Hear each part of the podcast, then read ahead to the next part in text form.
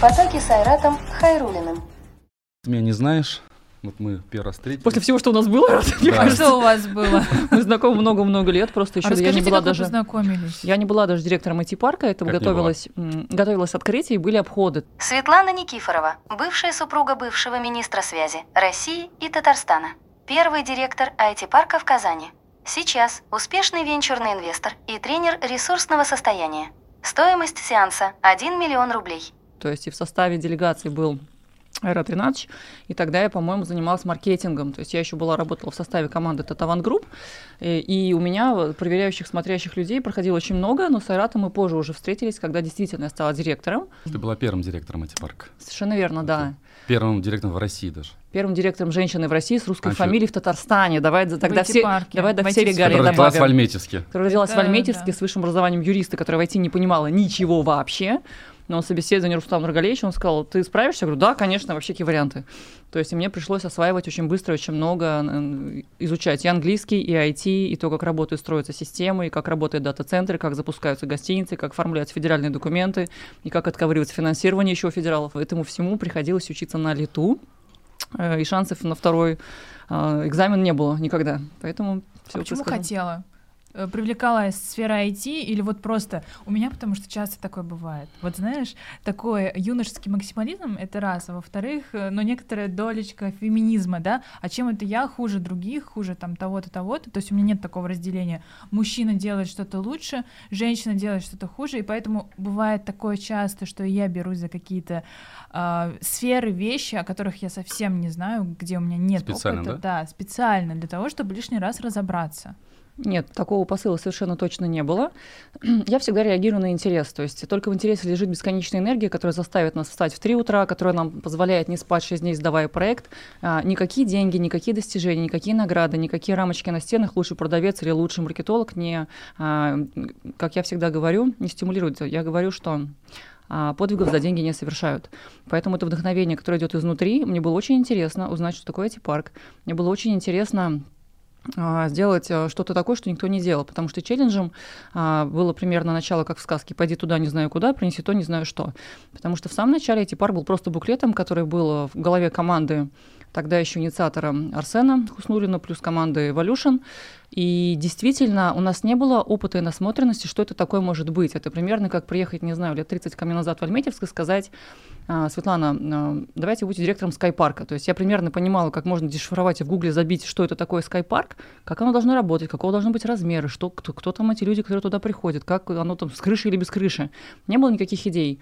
И технопарк получился чудом, когда это не как на, Чук- на Чукотке построили, допустим, какой-нибудь дельфинарий, то, как они понимали, а действительно получился очень хороший концепт, очень достойный продукт, ну, потому что в республике с такой командой что-то плохо построить точно было невозможно.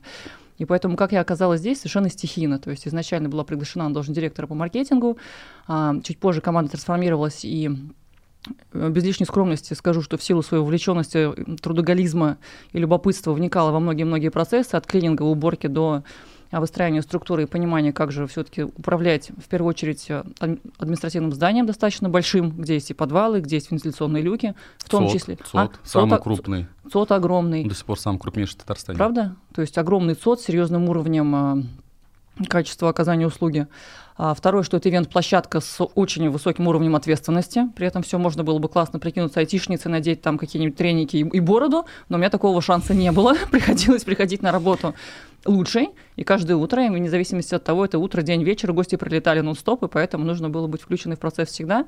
Ну и потихонечку задавая вопросы коллегам, которые были м, вокруг меня, это и, и айтишники, и электрики, и ребята, занимающиеся созданием новых компаний, я вникала, вникала в свою сферу.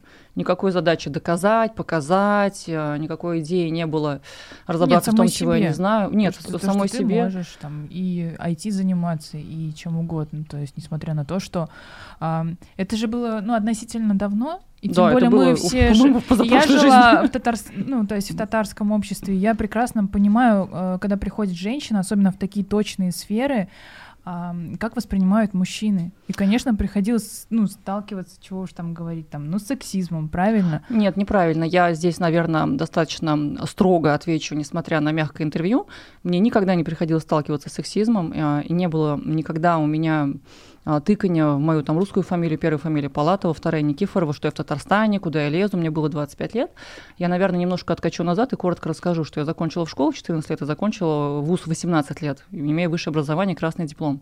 И поэтому Наверное, у меня уже был некий навык психологического. школу Да, я закончила школу экстерном. Я училась э, в школе для вундеркиндов тоже которую строил тогдашний мэр для ребят, у которых были все пятерки, все года по всем предметам. То есть и собрали туда просто сливки, так скажем. И там 23 нас... школа менеджер? Да, 23 школа менеджер. Комаров нас... Да, Комаров, да, он Она тогда был мэр. До сих пор. Правда? Да. Вот, и мы учились. Она называется видимо... менеджер, школа менеджер. Да, да, да. У меня, видимо, тенденция все время учиться или работать в котлованах, потому что школа была в стадии котлован, мы учились в садике, рядом начинало строиться большое здание, нам рассказывали, как здесь будет классно, вы скоро зак... закончите там 10 класс, перейдете туда. В общем, я так и не получилась там. А, тем не менее, да, я закончила эту школу, экстерном сдала два класса, после чего поступила на третий курс вуза. И поэтому, собственно, к 25 годам, оказавшись директором технопарка, у меня не возникала идеи доказать и показать. Наверное, уже в моей нейронной связи прогрузилась идея о том, что все возможно, все можно, мне интересно, нет проблем, нет препятствий, и ну так бывает, и все.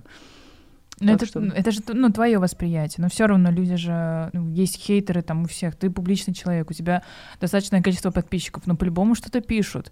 Вот а... как, как ты на это реагируешь? Это же тоже, наверное, не сразу пришло. Какое-то время ты потратил на то, чтобы как-то адекватно к этому относиться. Мне немножко неудобно на то, что я отвечаю нестандартно на очень заготовленные вопросы. Тем не менее, нет, такого не было.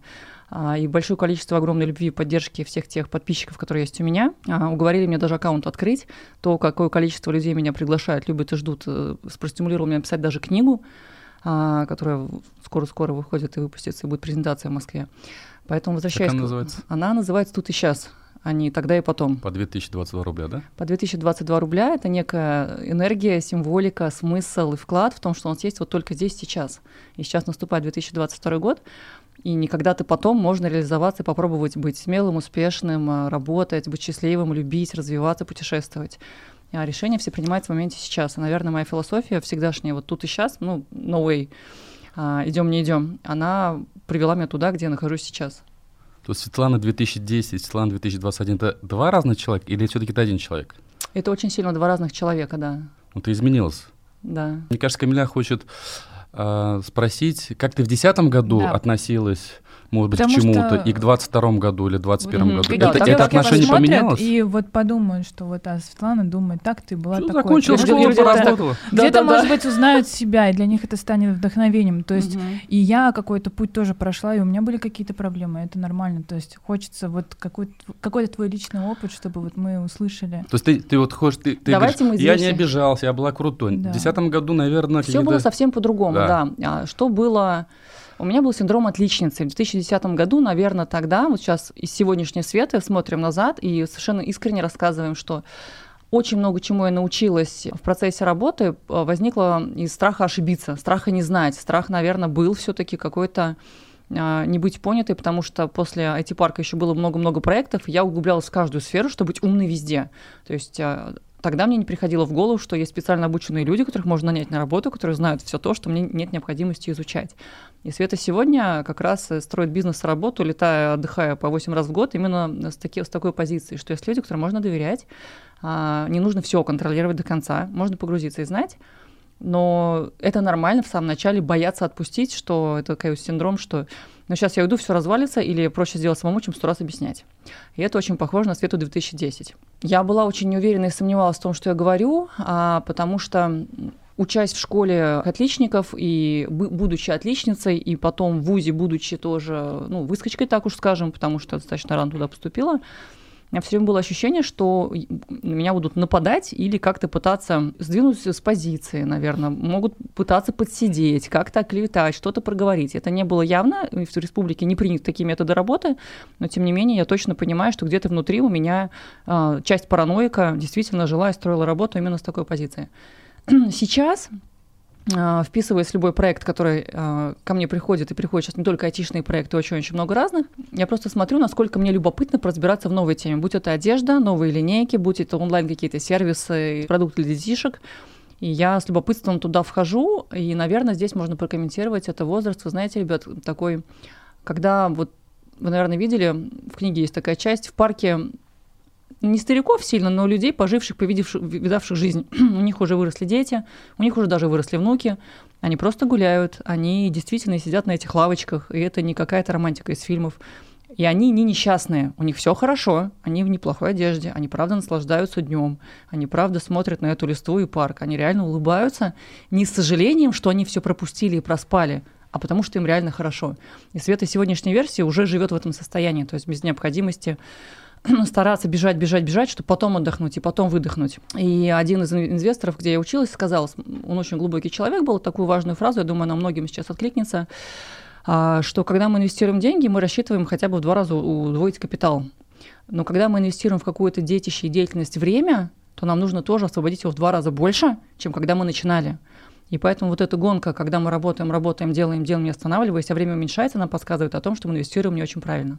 А что стало таким переломным моментом, когда ты вот поняла, что нужно замедлиться где-то? Это была а... ситуация или какое-то само осознание пришло? Это совершенно была банальная история поездки на тренинг Тони Робинса в 2018 году. Я считала, что я уже очень умная, все психологические книги с 12 лет читаю, я прочитала. И поэтому, оказавшись там, в какой-то момент был задан вопрос, а, касающийся бизнеса. На тот момент у меня было 6 компаний оставалось, всего их в пике моей там, развития было 14, постоянно работала с 9, оставалось 6. И отвечая на опросник в этом большом воркбуке, с каждым листом и с каждым часом я понимала, что у меня нет удовлетворения, счастья, радости ни от одной из компаний, ни на уровне коммуникации с сопартнерами, ни удовольствия от денег, выручки и прибыли, ни от сферы, в которой она находится. В ну, каком году? Это год был 1000, наверное, 18 или 18 январь был. То есть это вот буквально было года 4 назад наверное, 18 год, январь, Сингапур.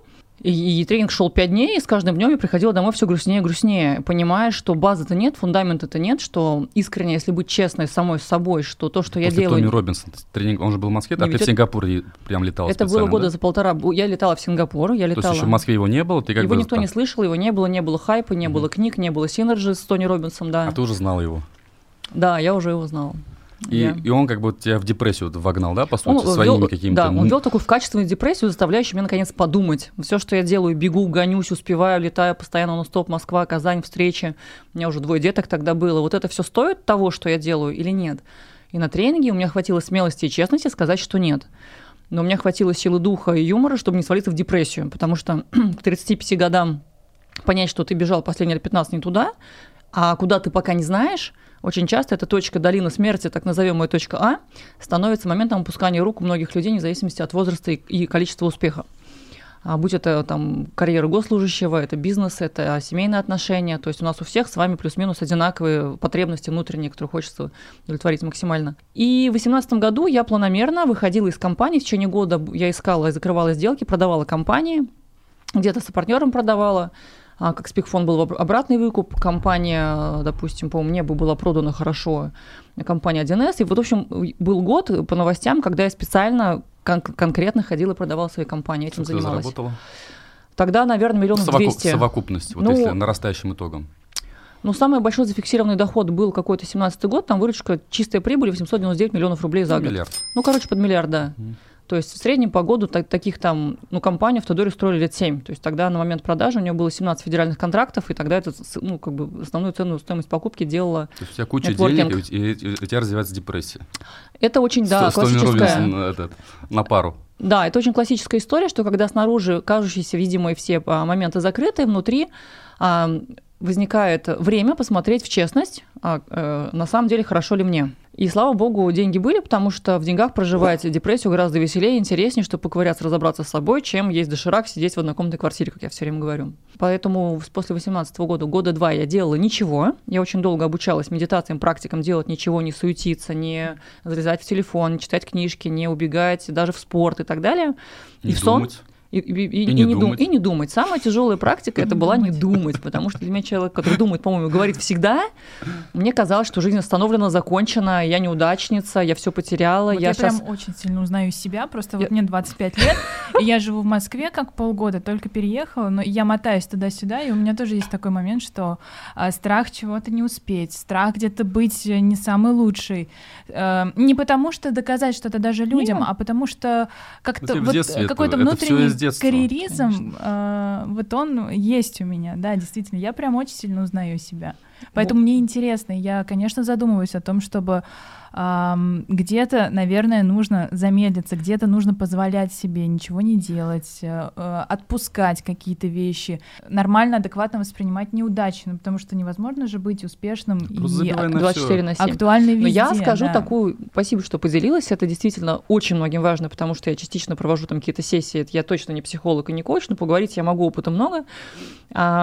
Я рекомендую людям до 30 лет, у которых нет фундамента и базы, все-таки, где они могут заработать деньги и где они могут в депрессии посидеть э, два месяца в комфортных условиях, не задаваться такими вопросами.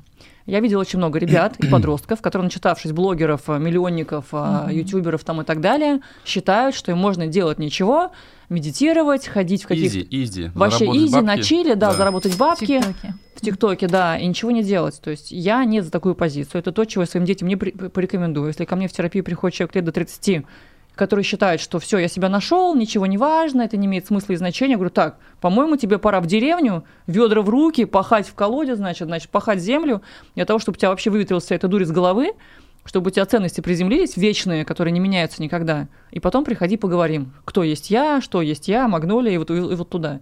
Вот такие вопросы следует задавать себе людям только после того, как у него фундамент базовый жизненный наработан. Мы сюда пришли мужчинами и женщинами создать материальную базу и оставить продолжение рода.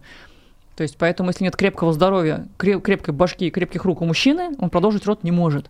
Поэтому задаваться вопросами вот эти вот э, веночки, значит, бегать по полям и дышать на росу, это точно Что не ко мне. веночки?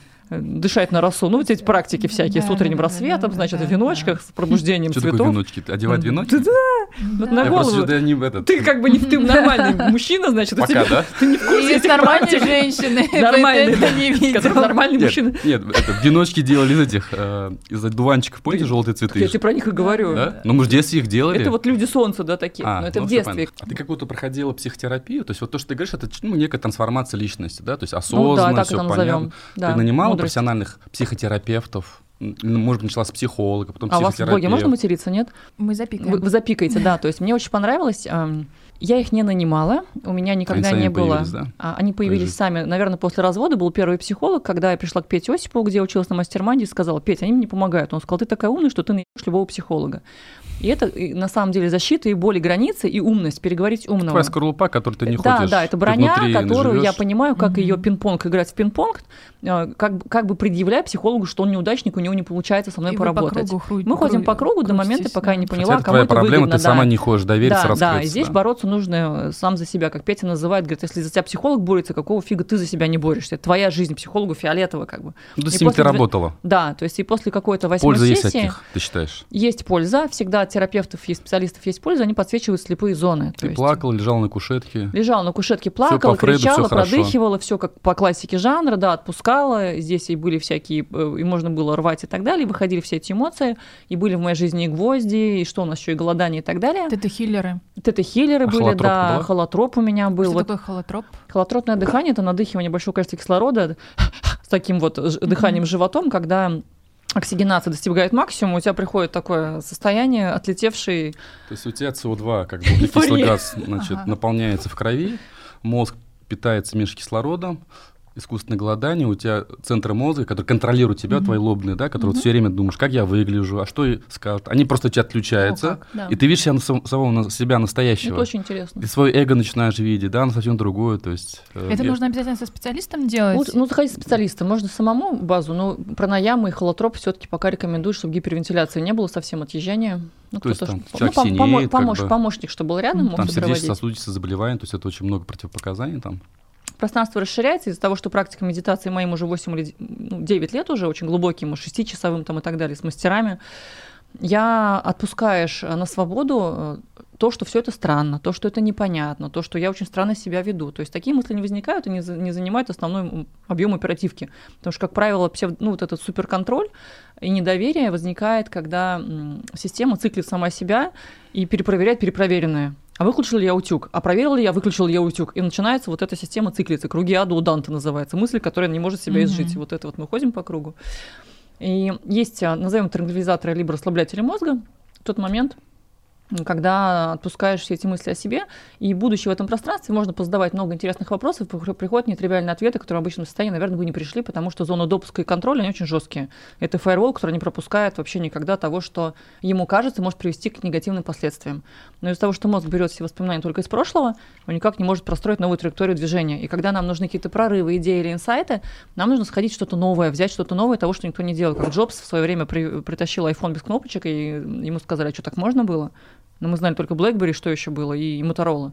Да, Motorola. Ну, то есть в IT или в, как в индустрии инноваций, не пройдя такую трансформацию личности, ты не увидишь э, все то, что то, за будешь, гранью. То, то есть будешь видеть все то, что видят и другие люди, да? Абсолютно, да. Попадая в эту категорию людей, же. ты можешь найти то, что, как бы, может быть, сконструировано в твоей голове, или ты сама конструируешь это, как бы, ну, как да, бы, некое допускаешь возможность того, что это было бы интересно, находишь ресурс, емкость, деньги, когда ты привлекаешь энергию, потестить, так это или не так, то да. есть в нашем бизнес-инкубаторе нужно курс организовать, да? Значит, психологический, психотерапевтический, ну, психоделический, да? Я бы рекомендовала, на самом деле, креативность и творчество. То есть есть такой а, курс, я вот в Испании проходила трехмесячный, он называется креатив бизнес-дизайна. То есть когда мы берем правую часть мозга, которая отвечает за музыку, за поэзию, за вдохновение, танцы и все, ну, не системное, творческое вот это все. творческое, и начинает использовать навыки этой части мозга э, к части системы аналитики бизнеса и новых бизнес-кейсов и юз-кейсов.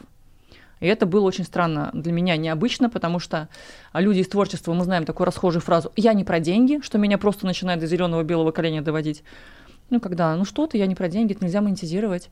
А, это гордыня, высокомерие, а люди, которые из творчества, ой, и наоборот, из системы, из структуры, из бизнес-компаний, из больших корпоративных компаний, училась на, в Сколково, и там все, я корпорат, ты не рассказывай мне про свои там практики. Я говорю, ребят, ну это же, ты же просто человек, у тебя есть руки и ноги, поэтому ты можешь это понять. И когда вот эти две части объединяются, ну, возникает танец творчества и что-то новое, как когда я смотрела компанию Square лет 14 назад, не проинвестировав. Сейчас я была в Нью-Йорке в октябре. Они стоят везде. Даже фотограф, кто меня фотографирует, достает квадратик Square, вставляет в телефон, там 12 вариантов оплаты. Я Что говорю, чё... Square? Square квадратик для прокатывания карточки. Это компания, которую, по-моему, Питер Тиль сделал. Вставляется в iPad, средства платежа становится. А, У тебя ну... посттерминалом становится. Угу. Это древняя-древняя компания. Но когда фотограф из, одного, из кармана одного джинсов достает эту систему, ну, платежное средство без того, чтобы покупать посттерминал, из второго кармана телефон, и там есть все варианты валют, оплаты, PayPal, все, что любые переводы, транзакции, хоть через такси, хоть через телефон можно и закинуть, а в России у спишется. нет такого? Нет такого. Почему? Я не знаю, это было так удобно, это было так гениально. Она говорит, я могу создать ссылку на любой инструмент, кошелек, откуда у тебя есть деньги, я могу тебе прислать Любым и это вариантом. будет безопасно и спокойно. Да, продаешь, допустим, там, не знаю, огурцы на рынке, да? Mm-hmm. Терминал ни да. Альфа-банка, ни Сбер, ни Акбар да. с этим проводом, да, где да. мы карточки прикладываем. Берешь свой iPhone, куда-то там, в общем, при, этот, Встав, этот, ну, туда, маленький, маленький девайс, штучку, да. который прокатывает Я карты спроси... или NFC принимает, да? Да, абсолютно да, и это позволяет Может экономике... Быть, наш Центробанк, наверное, и это позволяет экономике, на самом деле, покрыть то количество людей, которые действительно продают огурцы, фотографы, фрилансеры, все, кто работает, не пытаясь сделать ИП, они бы и хотели, но некогда и неудобно, допустим, да, делать ИП, я сделаю. И там комиссия большая, все жалуются. Там огромная комиссия. Там, там приходишь, например, на рынок я оплачиваю, там да. беру, слушай, переп... этот, перекинь. Перекинь лучше на карту, да. потому что а типа, мы сейчас почему? 3%. Ну, типа 2% или 3%. Ну, в Москве 2,9-3%, то есть это действительно очень много. Я купила патент я как ИП в Татарстане, потому mm-hmm. что действительно у меня эквайринговый онлайн... Да? Нет, самозанятый я свой миллион четыреста уже выбрала за первый месяц, по-моему, или, вот, или 2 400. Пришлось сделать ИП, потому что объем платежей инстаграмных стал как бы очень большой. Я посмотрела, как юрист, мы купили патент, и из-за того, что я оформлена в Татарстане, самые лучшие условия, в общем, работать... Работаем в Татарстане. Работаем в Татарстане, да. Ну, сколько а. в год ты денег на новые проекты как бы, И ну, какой последний проект был, куда ты инвестировала? Сейчас вспомним. То есть в рублях примерно последний год 120 миллионов рублей. Я посчитала. Угу. То есть у меня одно из заданий на денежном марафоне было посчитать количество новых шагов. Это, это не фонд, это такие пассивные инвестиции. Это пассивные, как бизнес-ангел, да? да. Это пассивный бизнес-ангел. Я уже стараюсь активно микроменеджментом не входить, не заниматься. Получится, это, получится, да? Да, получится, получится, не нет, получится, нет. ну фиг с этим 120 миллионов рублей. Но там на самом деле такое количество пассивные маленькие, там до 10, до 10 миллионов рублей я вхожу. Поэтому для ну, меня Понятно, это... в совокупности, да? Совокупности, Из этих да, это те деньги, которые я готовы рискнуть. 100 сгорят? Нет, слушай, у меня конверсия была серьезная. Ты что, когда я начинала свою стартап-базу, не у сейчас, меня... сейчас. Стартап-база — это отдельная У меня история. было 9 из 10 компаний успешные. 9 из 10, не наоборот. 9 из 10 успешные. Обычно говорят, что одна из 10 успешная. Так говорят. Но когда я пошла Да. в бизнес, и меня эта формулировка не устраивала, я сказала, это мои деньги, и А я не дам никому их потратить. деньги принесем, и наши деньги тоже будешь инвестировать. Куда-то, да, в перспективные Надо проекты. смотреть условия, Сделан да. цифровой продукт, будешь потихонечку по крипте набирать э, инвестиции. Я тебе не, я тебе не, я тебе не шучу. Сейчас же это очень актуально. Смотри, есть Сейчас- два варианта у человека сейчас. Пойти на биржу Тиньков да. скачать и как бы традиционные акции, облигации. Этим я тоже занимаюсь. Второй, Binance, куп, э, Binance посмотреть и кошельки, и работать. Есть еще третий А есть третий, есть ты. Угу. Я тебе даю деньги в цифровом виде, да. ты их инвестируешь, и как бы что там такой суперэффективности, без гарантии, а может с гарантией. Но это на финансовый пирамид немножко похоже, чуть-чуть. Ну вот я хотела как раз... Нет, не Нет, про это, это, это краудфандинг. Да, ну краудфандинг такой в новом формате. В новом нового формата, там вопрос доходности. Таких людей что... нет, которые возьми мои деньги, я хочу, чтобы ты как бы их так, Их так много, что я в какой... их, их было очень много, пока я работала и занималась компа... стартабазой. Их сейчас тоже много, когда люди смотрят, э, как я ориентируюсь ну, в пространстве, потому что проектов я слушаю много, ну так получается случайно. Людей, желающих принести, ничего не разбираться, ничего делать, много. И мне не интересно брать деньги, чтобы заработать деньги, потому что для меня, как я сказала, интересно разобраться и посмотреть. Свет, смотри, вот кто тебя не знает, да, вот наши подписчики, ты скажи, чем сейчас занимаешься, да, и кто такая Светлана Никифорова?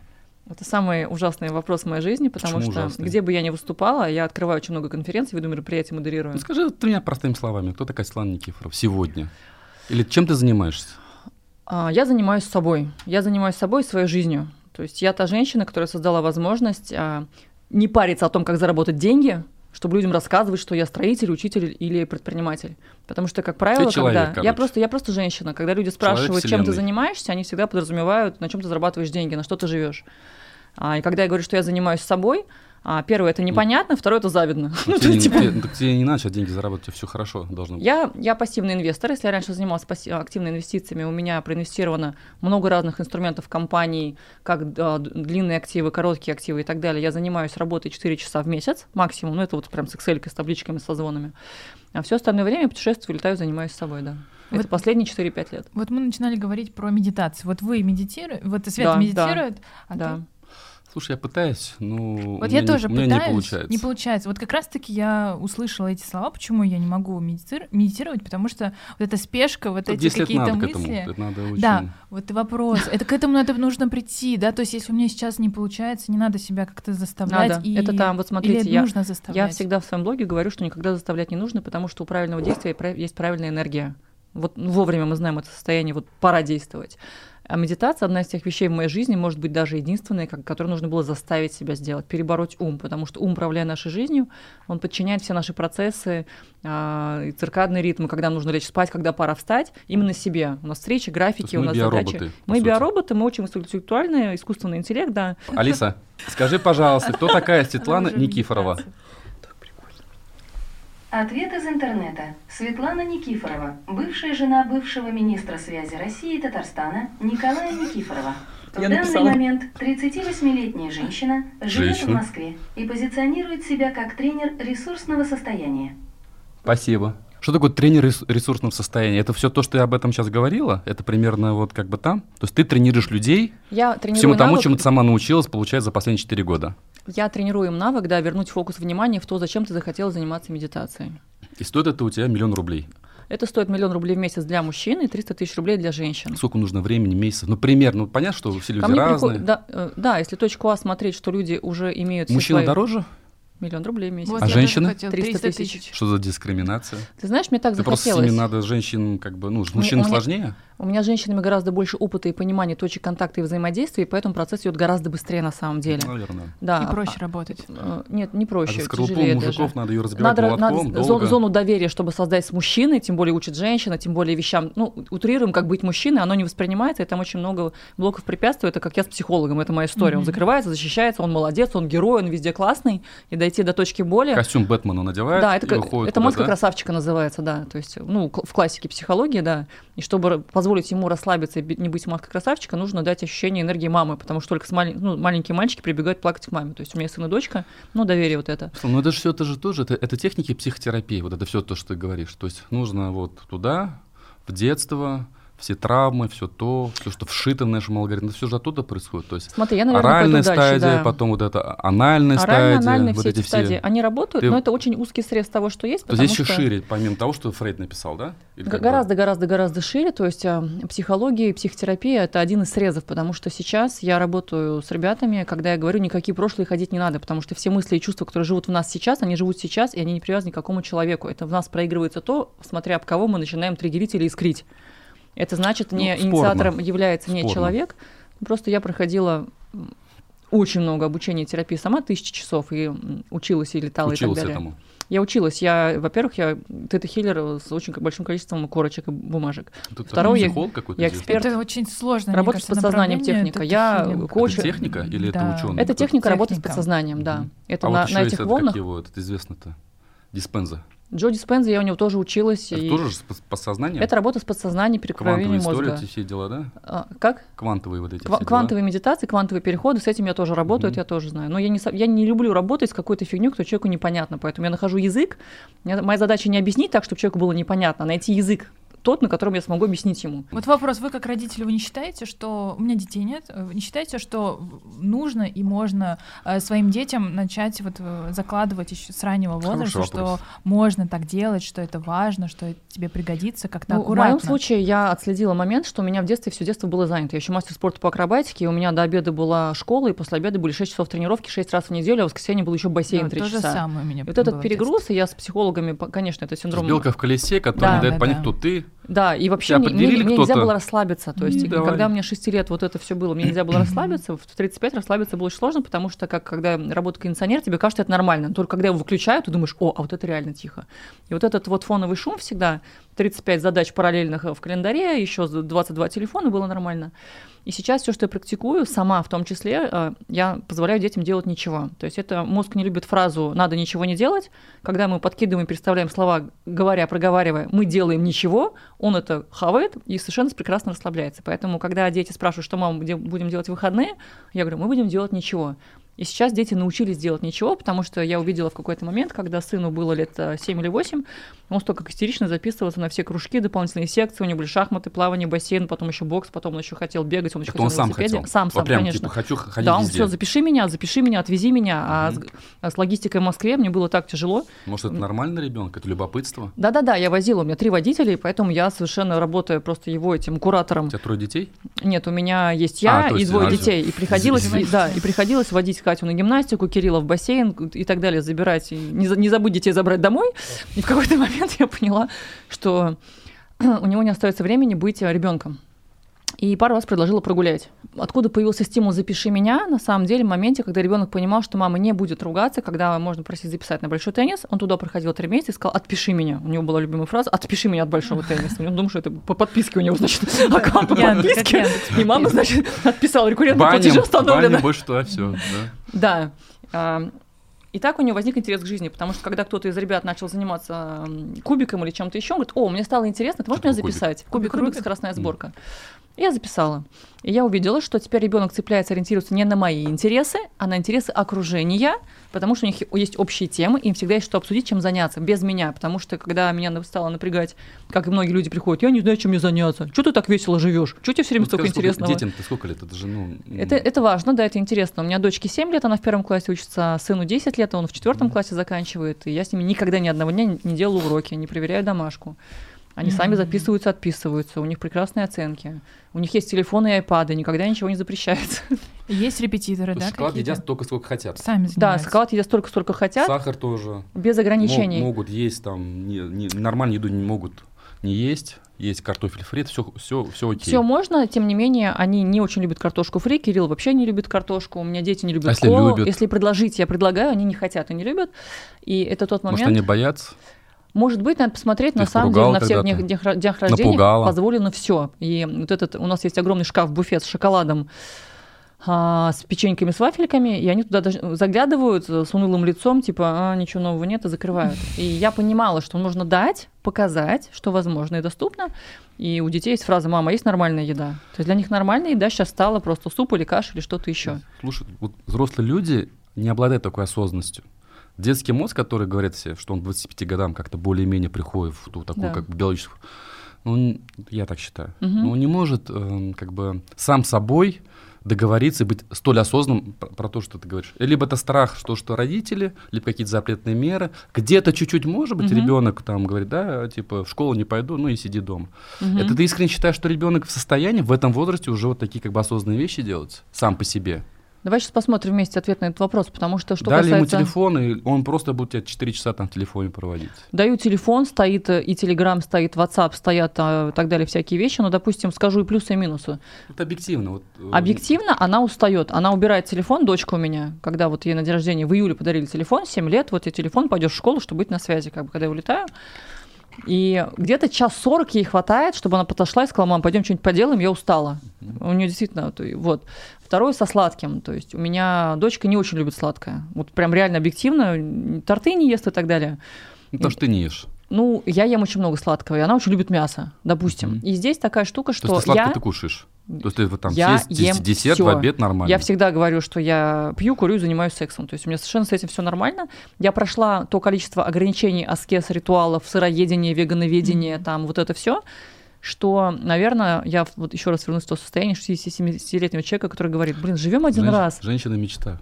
Все ем, все Я делаю. хлеб ем, Ну, я масло уже ем, белый хлеб. Да, прихожу, спасибо, да, очень, что- очень приятно, но я точно поняла, что я когда злая, недовольная Да. и так далее, кортизол, стрессы, гормоны, напряжение и недовольство, оно гораздо выше, чем я себе позволю кофе, любой с молоком, любые печеньки, шоколадки. И тогда, когда можно, мозг говорит, ну, нам это можно, тогда не надо. Это как в самолете, когда не вылезают коленки, хочется так вытянуть, да, хотя тебе, в принципе, ну, не надо их вытягивать, и вот, вот это вот начинается накрутка самой себя. И с тех пор я летаю бизнесом просто из-за коленок. Вот никакого нет претензий к бизнес-классу, еда, не еда, я все равно сплю там в дороге, просто у меня коленки не влезают. И с жизнью так же, то есть, когда все вроде хорошо, но что-то ограничено, когда это не надо, Запретный плод. да, когда что-то ограничено, это очень хочется. И у меня с детьми процесс воспитания, как со своим телом, со своей жизнью, минимального сопротивления, но здесь нужно немножко иметь, конечно, адекватность, потому что если я понимаю, что мне, чтобы бросить пить кофе, нужно напряжение, ресурсы, сила, внимание в тысячу раз больше, чем вреда, когда я его пью, я расслабляюсь и пью кофе. С детьми также. То есть если у нас iPad стал в какой-то момент камнем преткновения, я поставила все Майнкрафты, я сделала логин и пароли, настроила Outlook, я сделала там, расшарила там игру по сетке с их друзьями, я сделала чат в WhatsApp, и после этого больше ни одной игрушки не нужно. Когда ребята не в сети, они не играют, и мне интересно стало играть просто без сетки, когда они серваки они играют. Собственно, им стало неинтересно играть в резную версию на айфоне. То есть столько вопросов снялось, когда я пошла дальше посмотреть, что там. То есть поэтому вот, э, штуки айтишные очень пригодились, они работают реально. Или когда э, раньше с детьми было сложно договариваться, что я уезжаю, сейчас у всех FaceTime, WhatsApp, звонки. Дочка научилась автоматически писать сразу, пойдя в школу, не, не зная ни одной буквы, когда появилась телега, только для того, чтобы писать «мама, мама, привет, как дела?». Она поняла, где находятся кнопки, диктовки, посмотрела слова, и в какой-то момент под 109, конечно, стала просто писать сообщения, очень длинные, классные. Появление детей-стрелков. Вот в Казани был страшный, просто вопиющий случай, да. И когда потом стало это все скрываться в соцсетях, созда- создаются какие-то общества, сообщества, да. Э, И это все Колумбайн, да, вот это? есть. Да, Мгм. да, да, да. Вот как быть родителем, да, на что стоит обращать внимание, вот просто чтобы вот наши подписчики как-то послушали и, возможно, где-то обратили Чтобы внимание на своих не стал детей.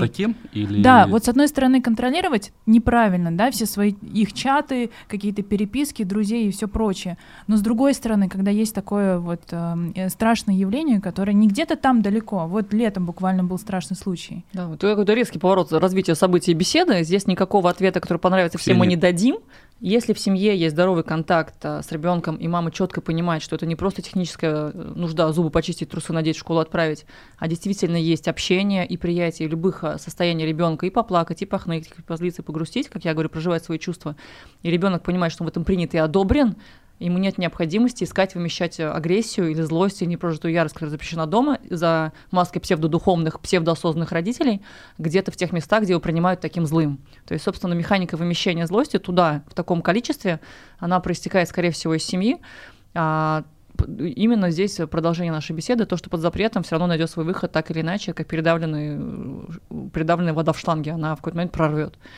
Это мы очень поверхностно, и мы, я еще раз говорю, что не, отно- не комментирую никак этот случай с стрелками ни в Америке, Мгм. ни в Татарстане, нигде.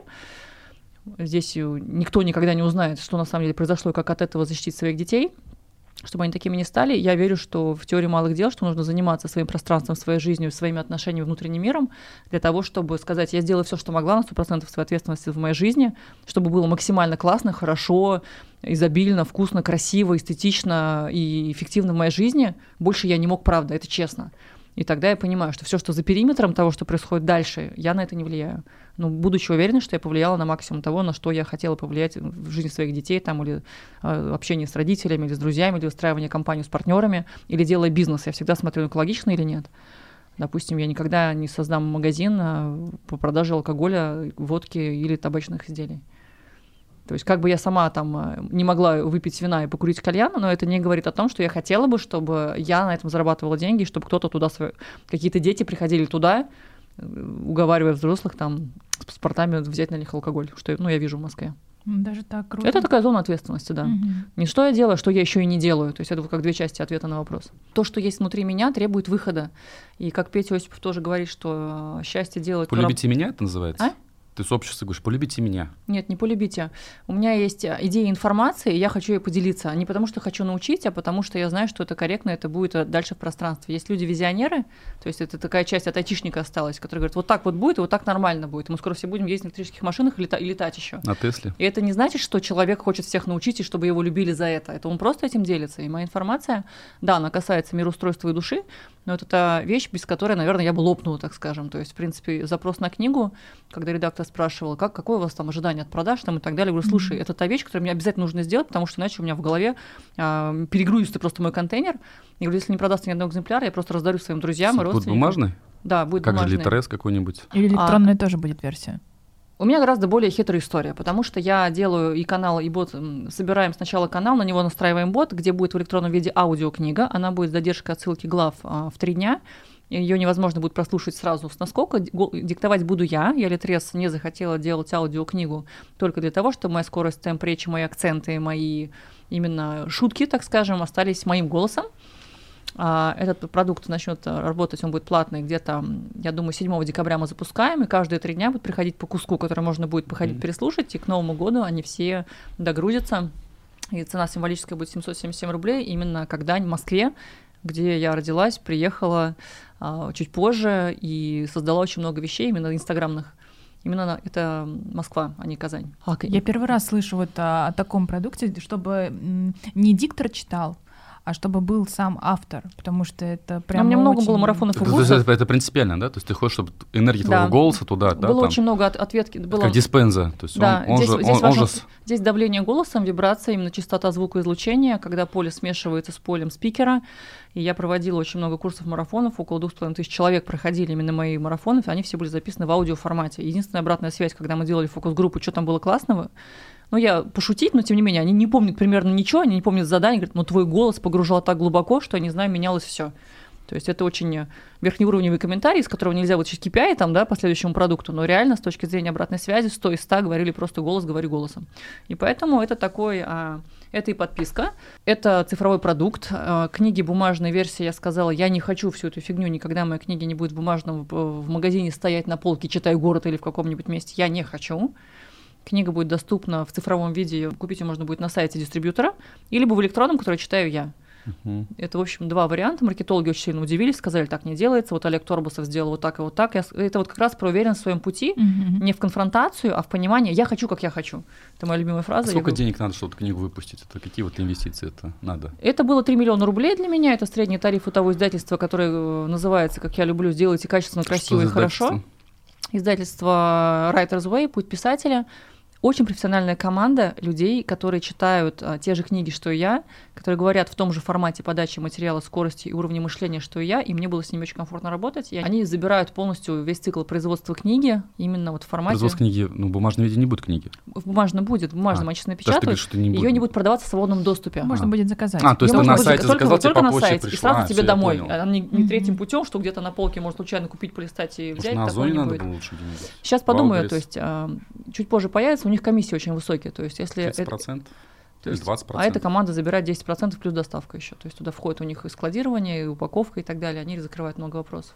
И когда я поняла, что это 3 миллиона, я, собственно, провела два марафона летом, используя э, аудиторию в Инстаграме, потому что мне нужно было купить, я захотела купить книгу. И, собственно, это был фан как раз. И то, что я проявилась и дала продукты и результаты людям, и взяла эти деньги, переложила на производство книги. То есть у меня ощущение совершенно комфортное. Все, что сейчас продается книга, это просто чистая прибыль уже пошла. Ну, Это, это то, как я левой ногой делаю бизнес, даже его не делая, так скажем. Она должна купиться, да? То есть это Да, такая да, да, всё, не- она- Никакая не благотворительность, типа, делюсь знаниями бесплатно нет, для нет, нет, всех. книга, у нее достаточно высокий ц- Сделай ее ценник. Один Я- рубль символически бесплатно. Слушай, с моими ценами на коучинг, Айрат, я точно очень еврейская девочка, бесплатно я не Ну, это, работаю. наверное, неправильно. То есть человек, когда покупает что-то, он... э, Вот опять же мы говорим... Вопрос восприятия ценности, да, когда да, бесплатная информация, лекция на улице, когда сидишь на диспенсе там за большие деньги во втором ряду, ты прям четко, внимательно слу- слушаешь каждое слово, А без наушников. да? Ты, конечно, заплатил. Психологический момент, он тоже есть. Это, это номер один прям вообще, то есть действительно, да. Сколько времени вот ты пот- потратил, тратишь э, для того, чтобы написать эту книгу, которая скоро появится? Она уже написана, она уже печатается в типографии. Мы немножко запоздали. Новый год наступил раньше, чем мы ее не напечатали, поэтому пока календарики, а не свет- книжка Светы Никифоровой. Поэтому с марта по ноябрь мы диктовали материалы, редактировали, переписывали, перепечатывали, переносили, сохраняли в электронном виде, потом уже верстали, оцифровывали, еще раз корректировали. То есть это были мно- многоуровневые этапы работ. Но диктовка вся началась э, системно у меня в календаре с марта по ноябрь были включены очень много звонков, зумов и скайпов с разного ну, категории людей, которые я никогда не отменяла. То есть в моей жизни много вещей я называю камни. Это как в календаре события, которые не отменяю никогда. И даже где бы я ни находилась, это Мальдивы, Нью-Йорк или э, куда-то я прилетела и так То есть далее. такие приоритеты, да? Баня к ним не Абсолютно. относится. Ты сегодня баню отменила, да? Баню я отменила, да, ты знаешь, я перенесла ее на понедельник. Мне придется страдать, мучиться, пойти в Барвиха спа в Я понедельник, Светлане звонил. начать свою Я неделю. говорю, 3 декабря прилетишь. Мне говорит, баня. Я говорю, в Казани тоже баня Говорят, я не есть. могу, у меня баня. Ты расслабляешься, все снимаешь себя. Что еще можешь Слушай, я э, я такая расслабленная по жизни, мне кажется, просто что прикалываюсь, что жить надо так, чтобы не было необходимости расслабляться. Я называю слово восстановление. В том числе, да. То есть, когда я много поговорила, я знаю себя как... э, Ты тоже скорпион, да? Как нет? У меня скорпионе такая есть вещь, мне нужно закрыться в бункер, закрыться где-нибудь в тишине, в темноте и так качественно помолчать.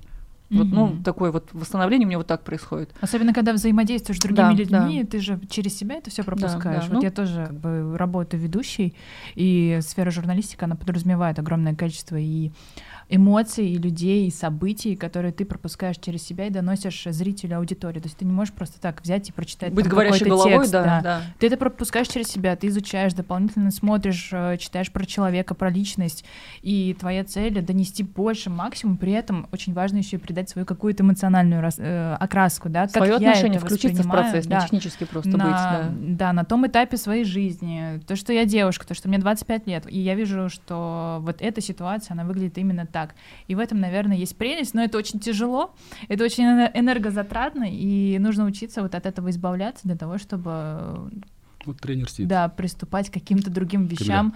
Тренер. Да, об- уметь обнуляться. Вот, кстати, это очень популярное такое на сегодняшний день. Слово обнуляция это, это понятие. отпускать напряжение, но напряжение создаем мы сами, сопротивляясь чему-то. Потому что если бы я, допустим, готовилась ко встрече с человеком, который мне безумно интересен, я могла бы прочитать это не в пику твоему высказыванию, просто я продолжаю, как Мгм. мысль, мозг устроен. А, Я могла человеке читать, читать, читать, как я про Эйнштейна читаю, э, много-много книг, как он а, развивался, как он в школу не ходил, как он считался вообще с отклонениями парнем, который не понимал математику не любил, он очень медленно, поздно начал разговаривать и так далее. Я книги, биографии людей готова читать бесконечно, в Черчилля, там, в разных вариантах, в разных изданиях. И здесь вопрос, видишь, я же как бы не готовлюсь, я же никому не расскажу, я же не сопротивляюсь.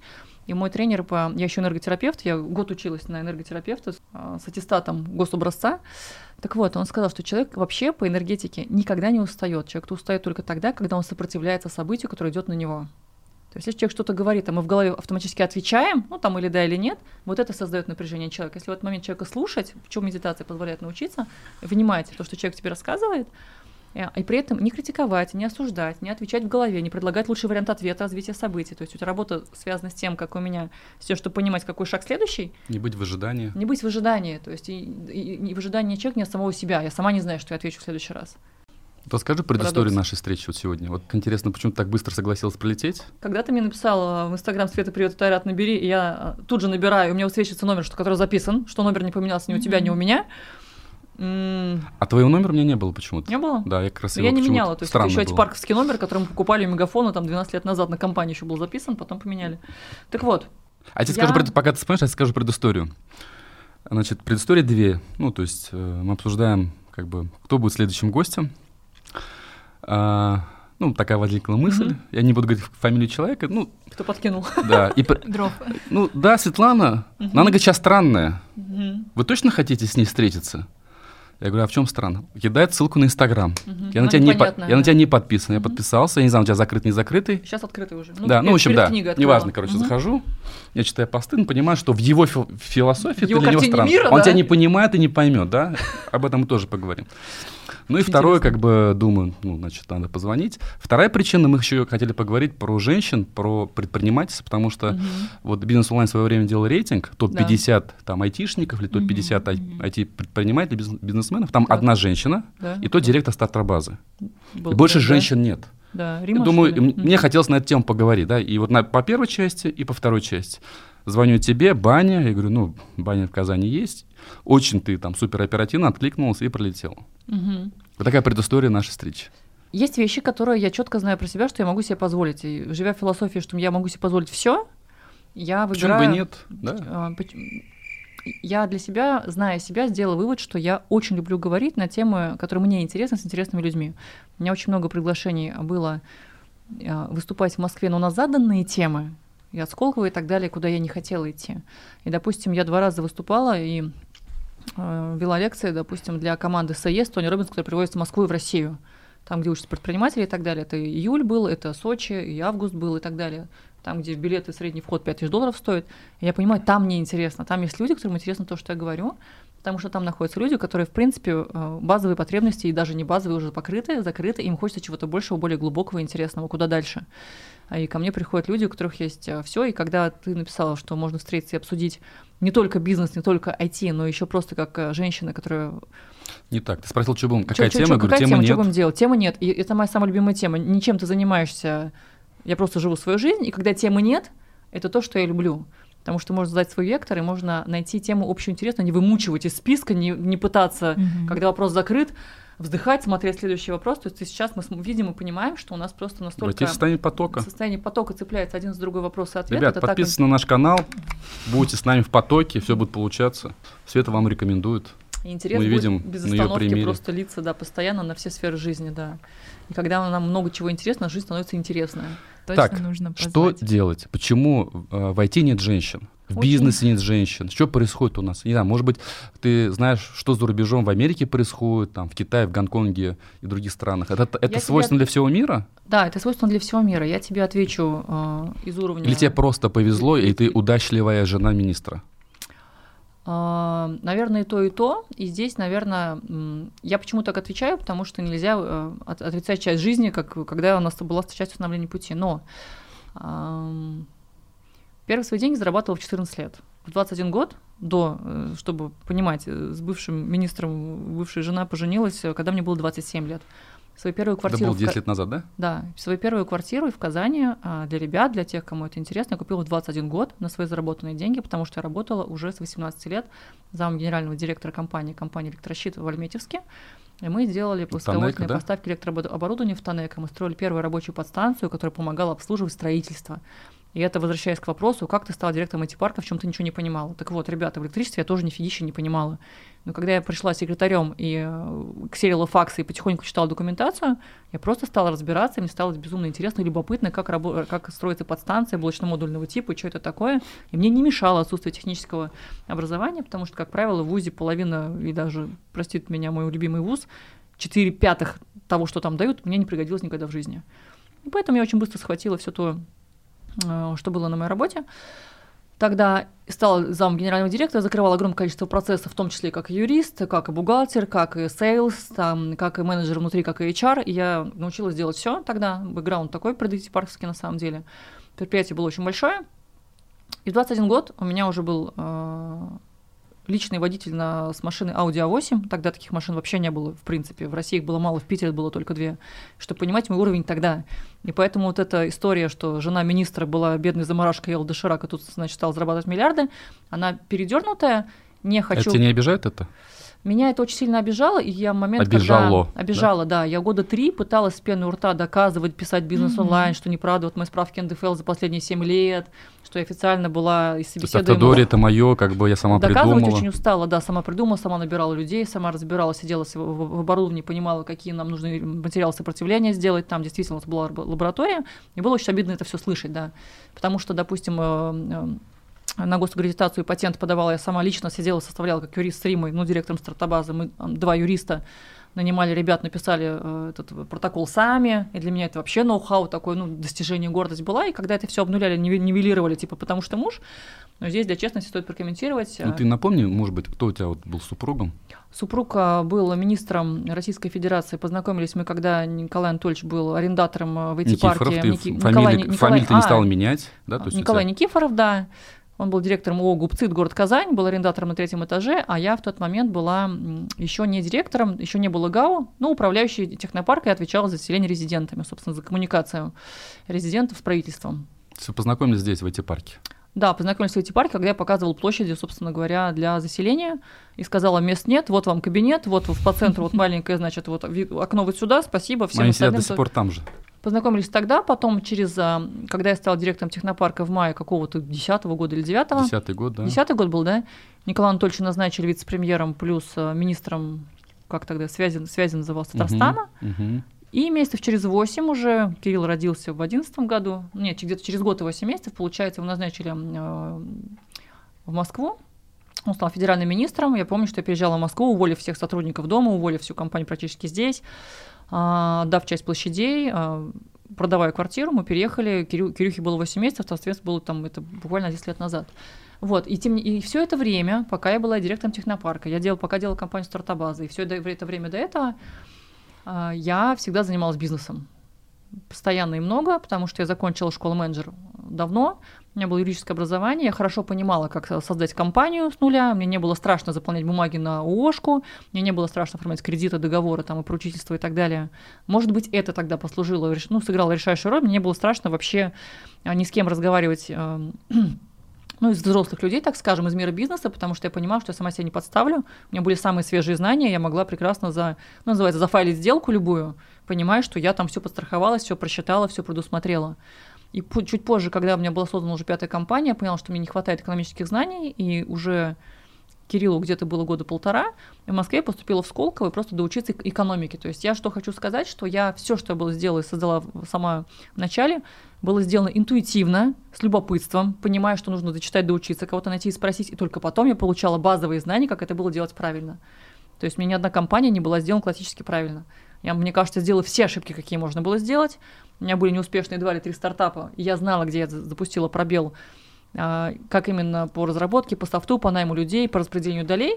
Я все это узнавала потом. Поэтому нет никакого правильного правила, как э, получить правильное образование классическое, сделать супер успешную, офигенную компанию единорог. Вообще так не бывает. У меня все совершенно было интуитивно, нативно, как девочка из Альмейска тыкалась э, и спрашивала. Самое главное, не бояться спрашивать, задавать дебильные вопросы. То есть сейчас мне как психолог это звучит, я вас правильно поняла? То есть, ну тогда... Услышала. Я вас правильно услышала, да. То а вы так... меня увидели? Ну да, да, да, вы меня видите. Давайте послушаем аромат. ну, то есть это все оттуда. И мне из Армейска было не стрёмно, не стыдно, приехав в Казань, все спрашивать, уточнять, спрашивать, уточнять. Типа, э, начальник... Смотри, если тебя послушать, такой ты, получается, уникум. Да. Почему? Сама почему? Нет, хорошо. Почему да. мало женщин? Мало. А. Что им мешает? Да, вот что, уровень тестостерона, Нет, как наверное, бы, у них должен быть больше. Смотри, у меня никогда не было фокуса на семье и на детях. Фокус внимания у всех тех женщин, с кем я общаюсь, о девчонках, тебе хорошо, у тебя есть дети. Угу. Ты такая, блин, ну это же такая базовая биологическая вещь. Я, я их рожала, они рождались и росли как бы по дороге, пока я занималась своей жизнью. И поэтому здесь фокус внимания такой вбитый, наверное, социумом, что нужно сначала родить детей, завести да. семью, а то потому что старое страшное, а потом карьеру строить. Ну, знаете, закон больших чисел, да, ну 2 миллиона да. женщин в Татарстане. Так. Ну, то есть закон больших чисел говорит, что вероятность по такому же принципу думать, она большая. Да. То есть получ, да, получается, что как будто один человек так думает, а, а миллион девятьсот девяносто девять тысяч так подумать не могут что сначала надо там дети или так далее. Вот, э, Но что... вторая вещь, смотри, мы же с тобой понимаем, мы же с тобой взрослые уже, сколько на нашей памяти или у тебя работало э, девчонок, выходит на работу, классный специалист, беременеет, уходит в декрет. Вот ну, у меня текучка была сумасшедшая. То есть у меня подряд э, все секретари-помощницы в эти парки беременели, беременели, беременели. Какой-то... Инкубатор был. Я понимала, что мне, вот это я, женщина-директор, да, инкубатор. Только не IT-инкубатор, не стартап-инкубатор. И я как женщина, представляешь, какой кошмар и ужас, что я как женщина понимала, что мне выгоднее нанимать мужчин на топовые позиции, чтобы они не менялись так часто, потому что научить людей передать знания, это было очень сложно. То есть объективно какие-то есть биологические предпосылки, Да. хотим или не хотим. Я, я считаю, То есть это равенство полов, которое сейчас существует, которое конструируется западным обществом, оно а, социальное явление, а не... И мы понимаем, что ну, с точки зрения биологии женщины где-то проигрывают ввиду того, что есть там вот этот процесс и воспитания, Рождение, Рождение, кормление, там, не знаю, гормонального дети, фона. Дети, дети заболели, конечно. и это в том числе влияет на эти вещи. Да, у меня вообще такой вопрос, вот как тебе возникла А вот идея, войти- что а- должно быть одинаково женщин и мужчин войти? У меня вообще такая идея в голову. Ты же, те- смотри, можно я закончу? Тебе же не приходит мысль в голову, что пусть, я не знаю, маникюристов мужчин будет так же, как женщин. Приходит? Почему? Меня такие мысли не занимают вообще. То есть я, у меня есть один маникюрист в Москве, мужчина, не знаю, и 20 женщин. И мне прийти и сказать, слушай, ты не думаешь, что ущемляет твои права? Давайте создадим форум по тому, как сделать маникюристов мужчинами доступными в этой среде. Ну, к этому придем. Мне вообще я не вижу разделения, а, зачем делить а, профессию или подход Андрей, не я делю, но общество делит сейчас. Вот ты а не- я не вот- знаю, почему делить. Смотри, да, давай вот я вела форум Women Who Matters в Иннополисе. так. И мне настолько было сложно, я надеюсь, организатор нас не послушает наш под- подкаст, кстати, послушают. Я не понимала, там какой было? тезис взять. Для женщин. Типа, вы, вы чувствуете, как вам было плохо и тяжело строить карьеру? Мне спрашивают, говорю, нет. Ну, вот примерно то же самое. Мгм. А вы чувствовали, что на вас давят и вам снижают зарплату, потому что вы женщина? Я говорю, нет. А вы чувствуете, ну то есть, вот я реально, может, я как-то действительно играла в глупую девочку, я искренне пытаясь ответить на вопросы, не понимала, о чем они спрашивают. Я не вижу разделения. Ну, получается, как бы при прочих равных условиях женщине труднее. То есть ей больше нужно энергии и времени для того, чтобы достичь каких-то ну, целей, которые, Результатов? ре- результатов и целей, которые она ставит. Объективно. Или это просто такая игра в жертву? Что вот у нас Мне есть кажется, дети, это, то это, это игра, а, формулировку а, общества, которое самопроизводится, самоподдерживается. Хотя есть женщины, не знаю, Наталью Касперскую спроси там, кого мы еще знаем, или Уайлдберрис, который шестого ребенка рожает. Но их мало. Почему их не так? Вот именно этот, смотри, я понимаю, было Слушай, там здесь- 60 здесь- на 40. Это а вот ты не считаешь, что есть 5% просто- и 95%. Здесь ты не считаешь, что есть просто какие-то объективные вещи, потому что женщины могут считать, что эти непривлекательные и Вот интересны. я хочу спросить, почему Я же не- машиностроителя не иду, Почему? Мне не интересно. То есть IT это как бы такой, как бы, типа, мир муж- мужчин. Да, как бы он воспринимается, и Он это нормально. Ну, да. так, так сложилось, да? То есть Я- да- да, я вот это хочу ответ. понять. То есть это некое Вот. восприятие общества. Да, это Что IT это какие-то математики, какие-то задроты, ботаники, которые Нет, что-то нет, не должны. с такого. Давай вот сделаем не не шаблонно, да, вот смотри, вот, допустим, смотрю на этот прекрасный ковер ваш, который меня просто покорил даже в первом видосе вашем. Очень спорное было. А мне нравится. Мне тоже. Вот Красиво. м, у тебя же не возникает идея прячь ковры, ну, потому что нужно быть занудой, мельтешней сидеть и так далее, вот чтобы этим заниматься, просто не возникает желания. Вот у женщин в большинстве своем не возникает желания заниматься IT, потому что, я буду от себя сейчас говорить, как мне кажется, общаясь с большим количеством айтишниц много лет, во-первых, это не то место, где можно очень красиво прийти на работу и быть красивой девочкой, ну, честно скажем, потому что мужчины-айтишники в основе своей не ценят красоту, ну, не базовый приоритет, и на тебя не обращают внимания тоже. Какая бы я красиво не, хотела, не ходила на работу, переехав в Москву, поняла, что тренинги и кроссовки, типа, вообще своя в доску, и можно со всеми встречаться. Это первое. А мне хва- хотелось каждое утро приехать куда-то на встречу на переговоры к топ-директорам, прям, ну, красивому мужчине, который, то есть, э, меня воспринимает как женщину. Это такое уже гендерная история, и она работает 100%.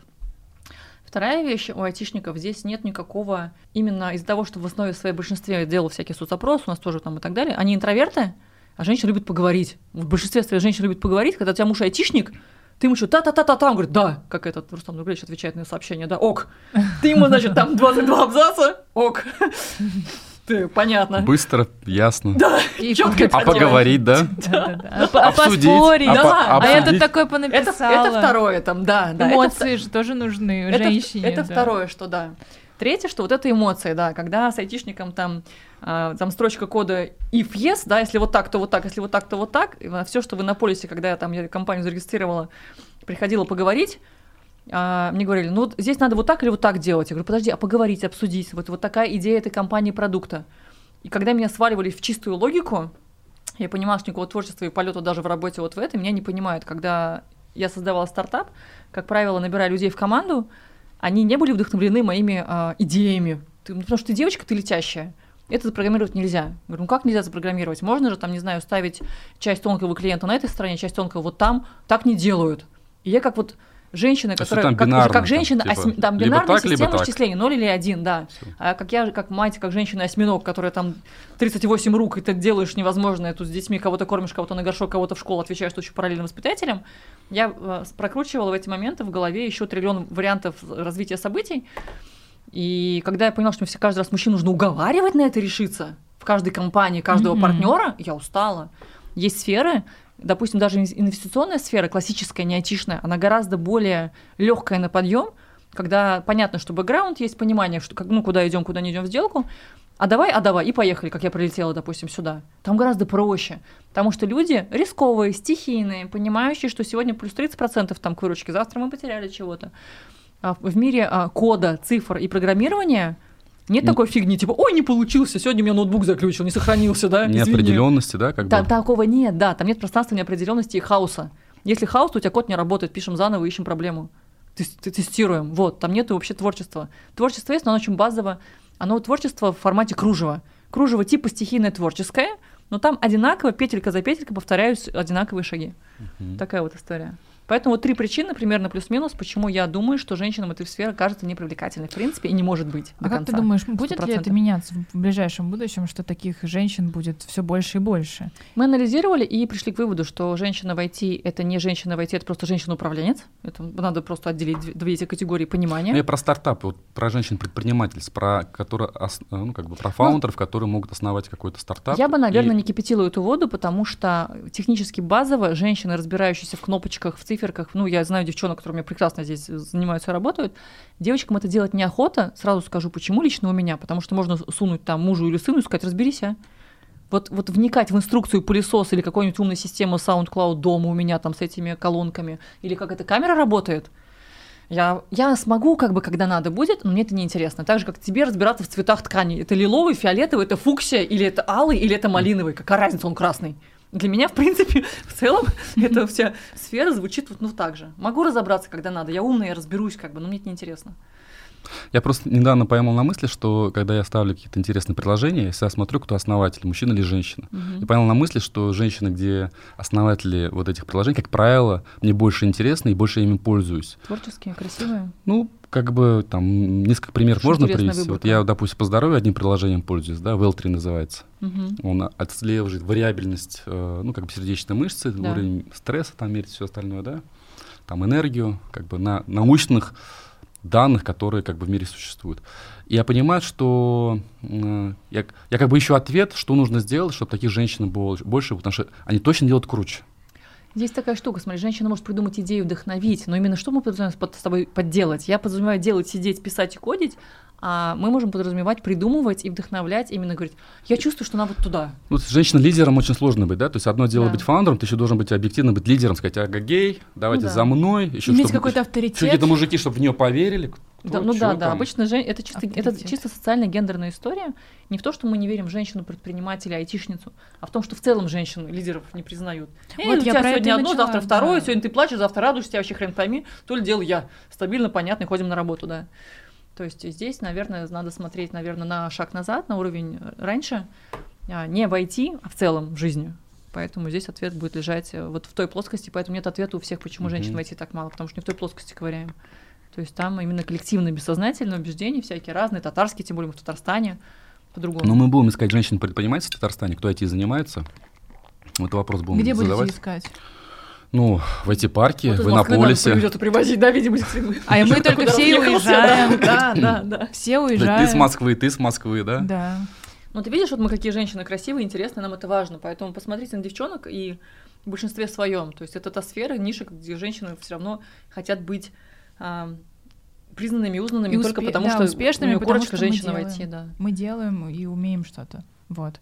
Потому что я как бы, ну, сталкивалась, вот я начала наш разговор с э, сексизма, да, то есть не в том смысле, что до меня кто-то домогается, грубо говоря, Мгм, да, из да. мужчин, а в том смысле, что я хочу Предвзято работать, относятся. да, я хочу работать, я хочу ам, также добросовестно выполнять свои обязанности, то есть я не прошу там относиться ко мне как к женщине, да, просто дайте, дайте мне эту возможность, дайте мне реализовываться. Но мужчины очень часто так э, воспринимают очень э, скептично, очень э, с осторожностью. А, Я работаю в сфере спорта, Мгм. Это в целом очень брутальный, Да, э, тестостероновый, тестостеронный, тестостеронная сфера. Я работаю с огромным количеством мужчин. И год назад я начинала в Акбарсе, в хоккейном Мгм. клубе. И мне очень долго приходилось заслуживать э, у аудитории, у болельщиков, которые смотрят, да, которые болеют за хоккейный клуб Акбарс, какое-то признание, потому что для них кто я? Какая-то девочка, симпатичная, что-то там еще она и лялякает про мой клуб, Ещё за который хоккей. я еще и про хоккей, это же вообще Да, да. свято, это святое, Да, это ещё и святое, об этом это еще и в. Татарстане она должна, она должна детей вон рожать И борщи варить, и да. борщи варить, да. И очень долго, очень много нужно было потратить на это время, чтобы меня просто начинали как-то воспринимать. Начинали как-то Не знаю, э, наверное, спокойнее относиться. И в целом такая пути. проблема, она Есть, есть. есть еще другой пример. Какой? Самолет. Будут две женщины-пилота. Я командир и не второй. Смотри, я часто... слушай, ну вот, вот это Я же это, это же так и есть. Смотри, Я, тебе- внимательно вглядываюсь. В России есть женщины-пилоты. Но я вля- вгля- вглядываюсь, когда захожу по трапу, кто все-таки командир. женщина.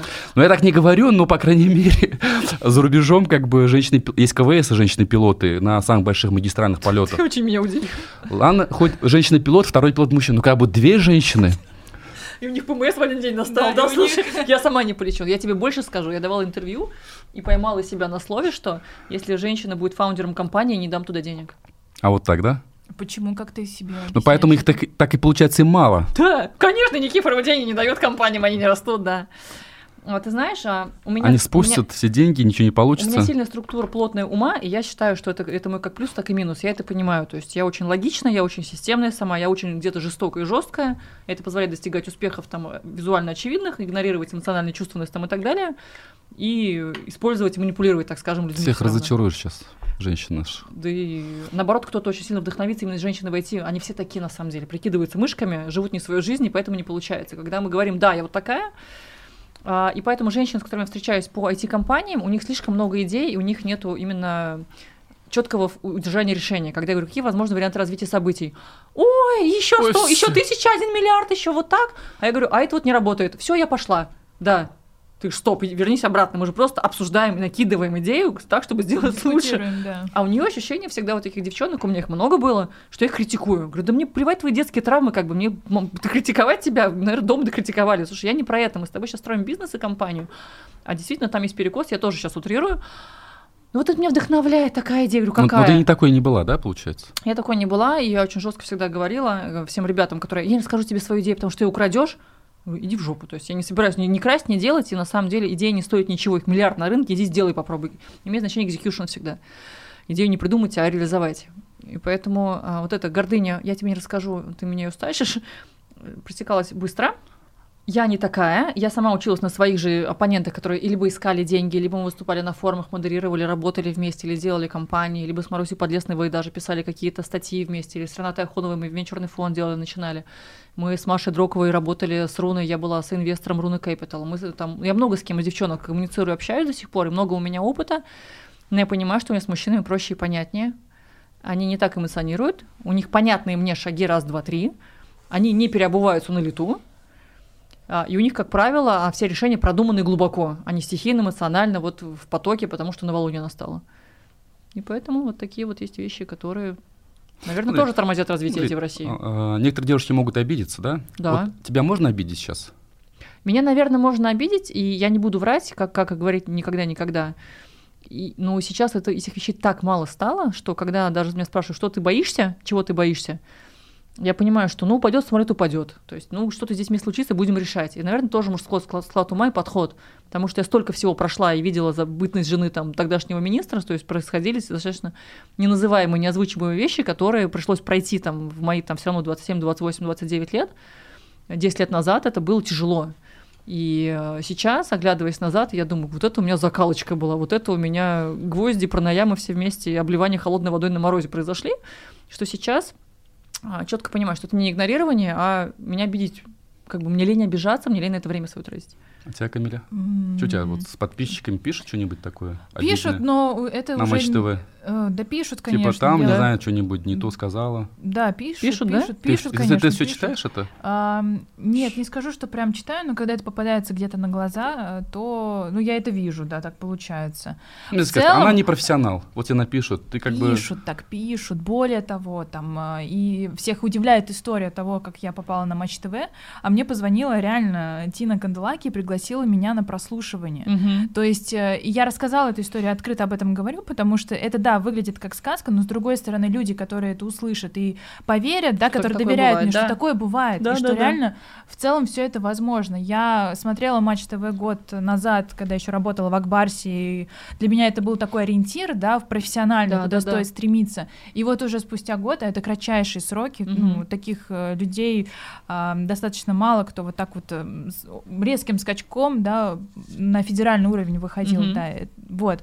Быстро А, так, да. Поэтому, конечно, и какой-то богатый покровитель, и какие-то каких-то какие-то отношения мне приписывают, но ничего в целом этого нет. Ты То есть и- соглашайся?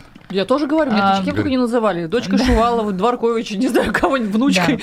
Надо Я все брать. Любовницей. много рабо- Да, все- много любовницей вообще всех просто, да, уже да, была. м, просто, ну, много работаешь, доказываешь себе, что да, я ошибаюсь, да, я несовершенна, да, там где-то я какие-то вещи делаю впервые, вот так же, я по образованию не журналист, я закончила рекламу и связь с общественностью, вот, д- д- ну, смежная сфера, но в целом Да. это немножко другое, но даже в журналистике я сейчас очень много изучаю, уделяю внимание, и это, наоборот, прикольно. И Это очень сейчас- интересно, это и не- сейчас, мне кажется, несложно. такое другое, другое немножко время, что это феномен, когда а, людям, стано- ну, то есть э, сферам, людям становятся нужны люди без профильного об- образования, которые имеют какие-то уникальные качества, какую-то самобытность, молодость, где-то наивный, эм, незамыленный взгляд, и которые могут привнести в эту сферу что-то вообще другое, феноменальное. Мы же настолько замылены, мы же настолько... Ну, это называется, э, я, не знаю, я не знаю, как правильно, поэтому я сделаю, как я вижу. Да. Это прям мне очень фраза нравится. Вот, мы же настолько замылены, настолько искушенные, что нас очень тяжело чем-то удивить. И поэтому этот мир, мне кажется, и провоцирует вот появление каких-то новых э, таких вот... Не вейверов таких, да. Да, да, да. Стартуют. Ну, обидеть сейчас ты правильно пошутил, сказать, да, это так. То есть у меня настолько нету ни отрицания, ни обиды, что если как-нибудь расскажут или обвинят в чем-нибудь, украл их же, да, вообще, может быть. Или там еще что-то, наследство получила, там де- деньги пусть, да, да, конечно. Или там она, не знаю, летает за мили, за бонусы, которые покупают, мне сказали э, после шестой поездки на Мальдивы, что где-то есть специальное приложение, агрегаторы, где покупаются мили. Я говорю, вообще не вопрос, пусть так. Когда пропадает желание доказывать, здесь столько свободы проявления и на самом деле и доброты к людям, каждый имеет право думать что угодно вообще. Меня ничего и наступает не задевает. Не в плане я холодная, воспитанная, дрессированная, а в плане мне становится ну, смешно и любопытно, какая фантазия у людей прикольная. И это не как защита, а как, боже, что только уже не придумали. А если люди скажут, что все то, чем ты сейчас занимаешься, это инфо-цыганство, Да, мне уже писали же статью, уже вообще же выходила. А, мне было очень приятно. Мне нас напис- прописали туда Саязан Шабудинов, мне позвонила я, сказал, ты видел, нас с тобой татары написали, что мы инфо-цыгане, э, что мы вот эти- на этом зарабатываем. Мне вообще, э, я полезла смотреть этимологию происхождения слова инфо-цыгане. Я нашла- бизнес-молодость, вот Тони Робинс, вот это Я все нашла- туда, все туда, туда Я за- наш- запа- да. запак- запаковали сейчас. А для меня, как для Хотя ты человека... говоришь, что это для тебя, ну, был таким, ну, Для меня что ак- mastermind Осипова и Дашкиева, что Тони Робинс, это были такие трансформационные, мощнейшие вещи, лестницы, что я вижу на собственной жизни, на развитии, на деньгах, на детях, на отношениях. То есть прям классно, что э, меня вообще нету никакого противоречия. А в чем вопрос к инфо-цыганам? Я вообще не понимаю. То есть там есть такой тезис, они Почему такие утверждают... клише появляются в Я обществе? вообще не знаю, что это, за это, слово. это люди оби- обиженные Это, жизнью? это обиженные и довольные люди, которые... А, А, типа, давайте их назовем так, да? давайте И мне назовем- станет от этого хорошо, как будто, да? Это такой есть продукт возвышения за счет кого-то унизить, когда один топит второго, Мгм. считая, что он стал выше, на самом деле втап- втаптывает человека в грязь, оставаясь на том же уровне. А это поступательно-созидательное движение никогда вин-вин, ты молодец, и я поэтому молодец, ты молодец, и я поэтому тоже молодец. Когда рост происходит, э, отрыв от земли за счет того, что вогнать по шею в землю кого-то другого. Сам термин инфо-цыгане, что как будто продается информация, которая дает фейковые пустые знания, которые не приносят результата. Сколько я смотрю на ребят выпускников, что Аяза, что бизнес молодости, что Пети, что, там, что То- Тони, у всех сумасшедшие, крутые, красивые результаты. До сих пор на слуху, до сих пор что-то делают, до сих И пор поэтому никому не мне, не- покоя. мне вообще непонятно, нерелевантно, соотнош... смысл, подача и вывод инфо-цыган, и почему это плохо. То есть у меня, к слову, инфо-цыгане не возникло негативного отношения, что я хочу как бы зафиналить. Для меня инфо-цыгане это какие-то люди, которые ходят по э, селам и весям, рассказывают то, что они видят на ходу. Помогают другим. Помогают другим. Если люди хотят за деньги платить деньги. деньги, платят. Не хочет, не платят, да, реально. Хочешь, берешь, хочешь, не берешь. Силком никто не ходит. А? Силком никого не, не да, заставляет. Никто да? под дулом пистолета, никто никого не заставляет покупать, продавать. Зачем за это, за это наезжать? Все имеет право быть, существовать. И не нравится, не бери, не ешь, иди выбери на своей полке то, что тебе нравится какая-то такая вот история. Вообще, на самом деле, такая интересная тема. Для меня это такая непонятная. Ре- э, я имею в виду реакция вот общественности людей на какие-то моменты, да, в нашей жизни, на успех, на ус- чужой успех, на свой успех, на неудачи, на чужие неудачи mm-hmm. и так далее. И вот я тоже очень много думала, что меня обижает, возвращаясь вот к тому вопросу, что не обижает, что задевает, что нет. И пришла к выводу, что когда ты находишь какую-то опору внутри себя, когда ты уверена, что ты делаешь правильно, что ты делаешь добросовестно, что ну, это ты да, не знаешь, получила где-то что-то там по блату и так далее, то в целом и начинаешь потихоньку отпускать то, что говорят другие, потому что ты знаешь правду, ты в этом уверена. Другой вопрос, когда что-то по-другому, да, происходит в жизни, тогда, наверное, да, действительно человек какой-то начинает задумываться, а а правильно ли это, а неправильно ли это. Ну и людям в целом а, проще как-то объяснять а, успех других людей через а, объяснение, да, объяснение этого, этого успеха через какие-то ну, негативные, да, там, скажем, моменты. Ну, у ума есть такая, это с точки зрения нейробиологии, у ума э, генерация и выброс энергии происходит больше в негативные моменты, ну, вспышки. Начинает работать, да? Базово он запускается, да, базово инициируется э, ситуация «бей или беги» именно из-за стресса. И поэтому сначала первым триггером объяснения ситуации любой сначала негатив, и потом только в позитив, и поэтому всю жизнь это учимся переключать не потому, что мы негативные люди и плохие люди, и плохо думаем про людей. Это эволюция. Это эволюция, это было создано для выживания, это, этому механизму миллионы лет, мы не плохие, нам действительно нужно фокус внимания переключать, потому что система выживания, она призвана нас спасти, ограничить от э, опасности, а, от, а, отвести от того, где небезопасно или непонятно, и все, что человеку мозгу непонятно, он называет опасностью. Чужак, да, это как это может, чужак? он может тебе навредить потенциально, да, как потенциально, будто. что Ты трава, не что понимаешь. человек, что что-то незнакомое mm-hmm. может навредить, и поэтому от него нужно дистанцироваться. Чтобы дистанцироваться, запускается инициация плохой, неугодный, кривой, ядовитый и так далее, лишь бы отойти подальше, как ментально, так и физически.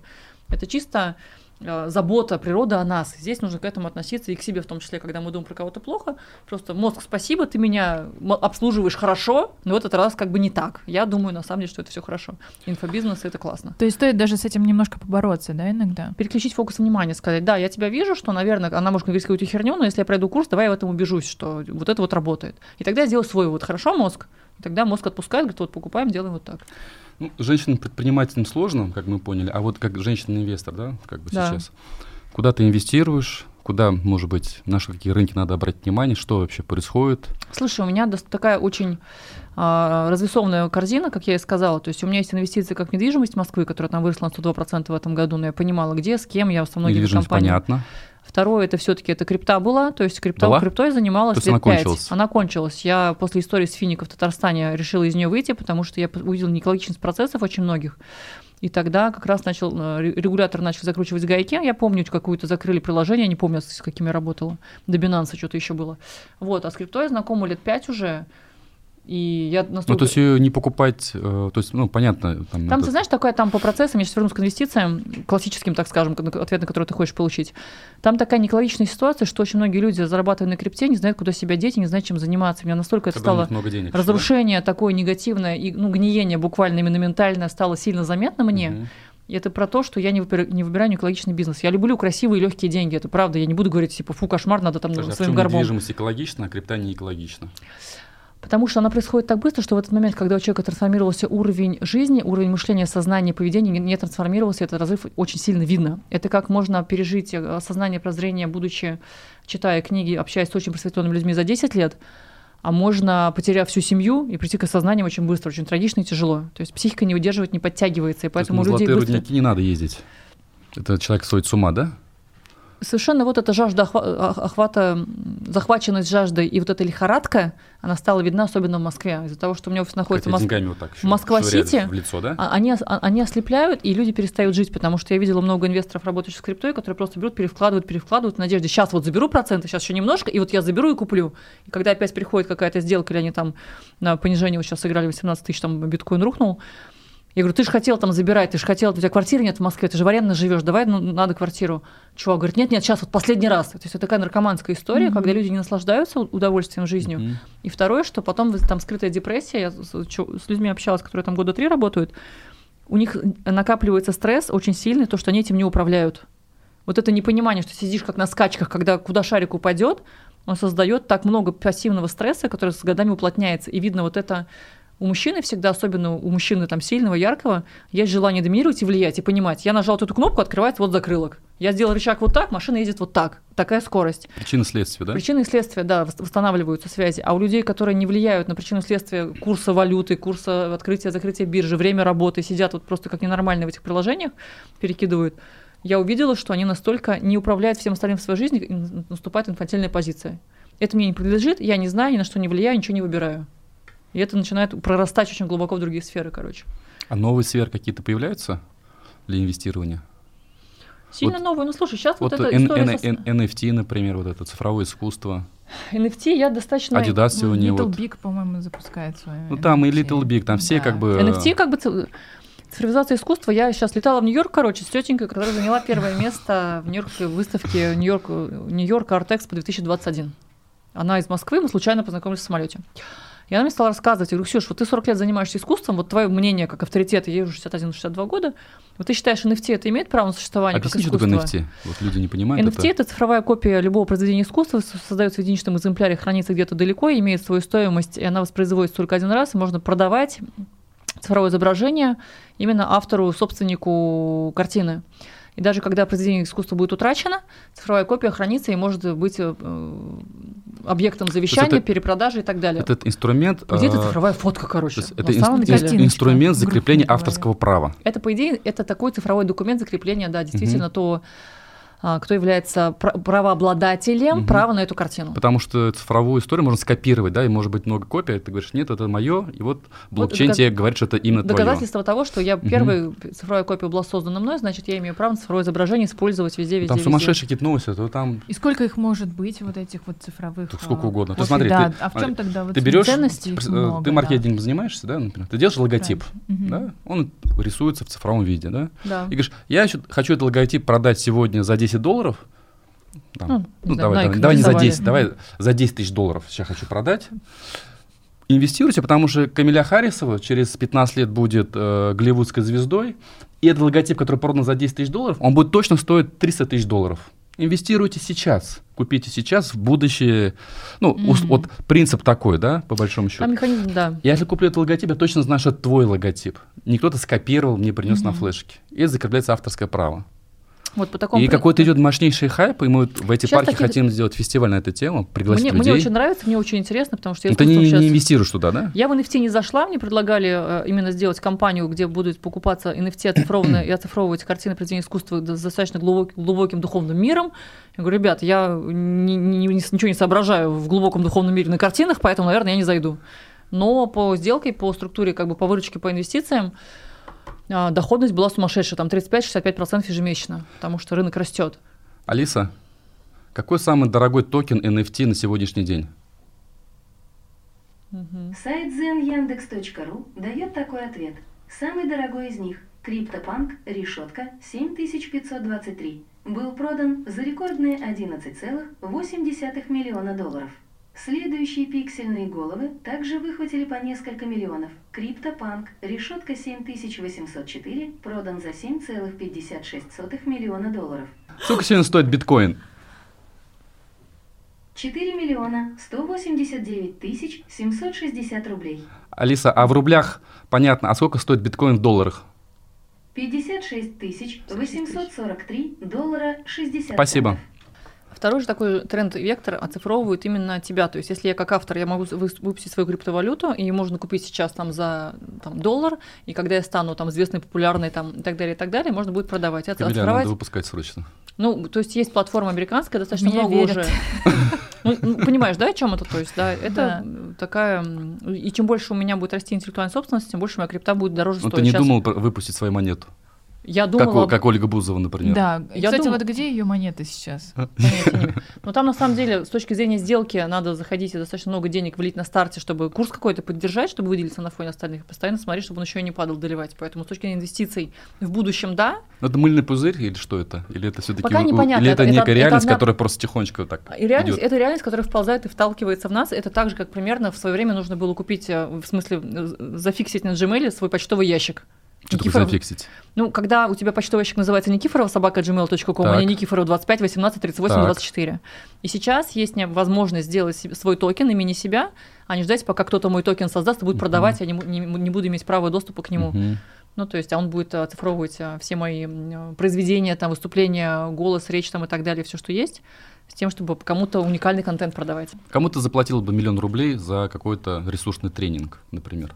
Петя Осипова, я его, несмотря... Надо записать. Ребят, посмотрите, кто такой Петя Осипов. Я думаю, что Петр Осипов это один из основателей бизнес-молодости, но и было два партнера, и Петр сделал продукт, который охватывает все сферы жизни. Не как только для называется?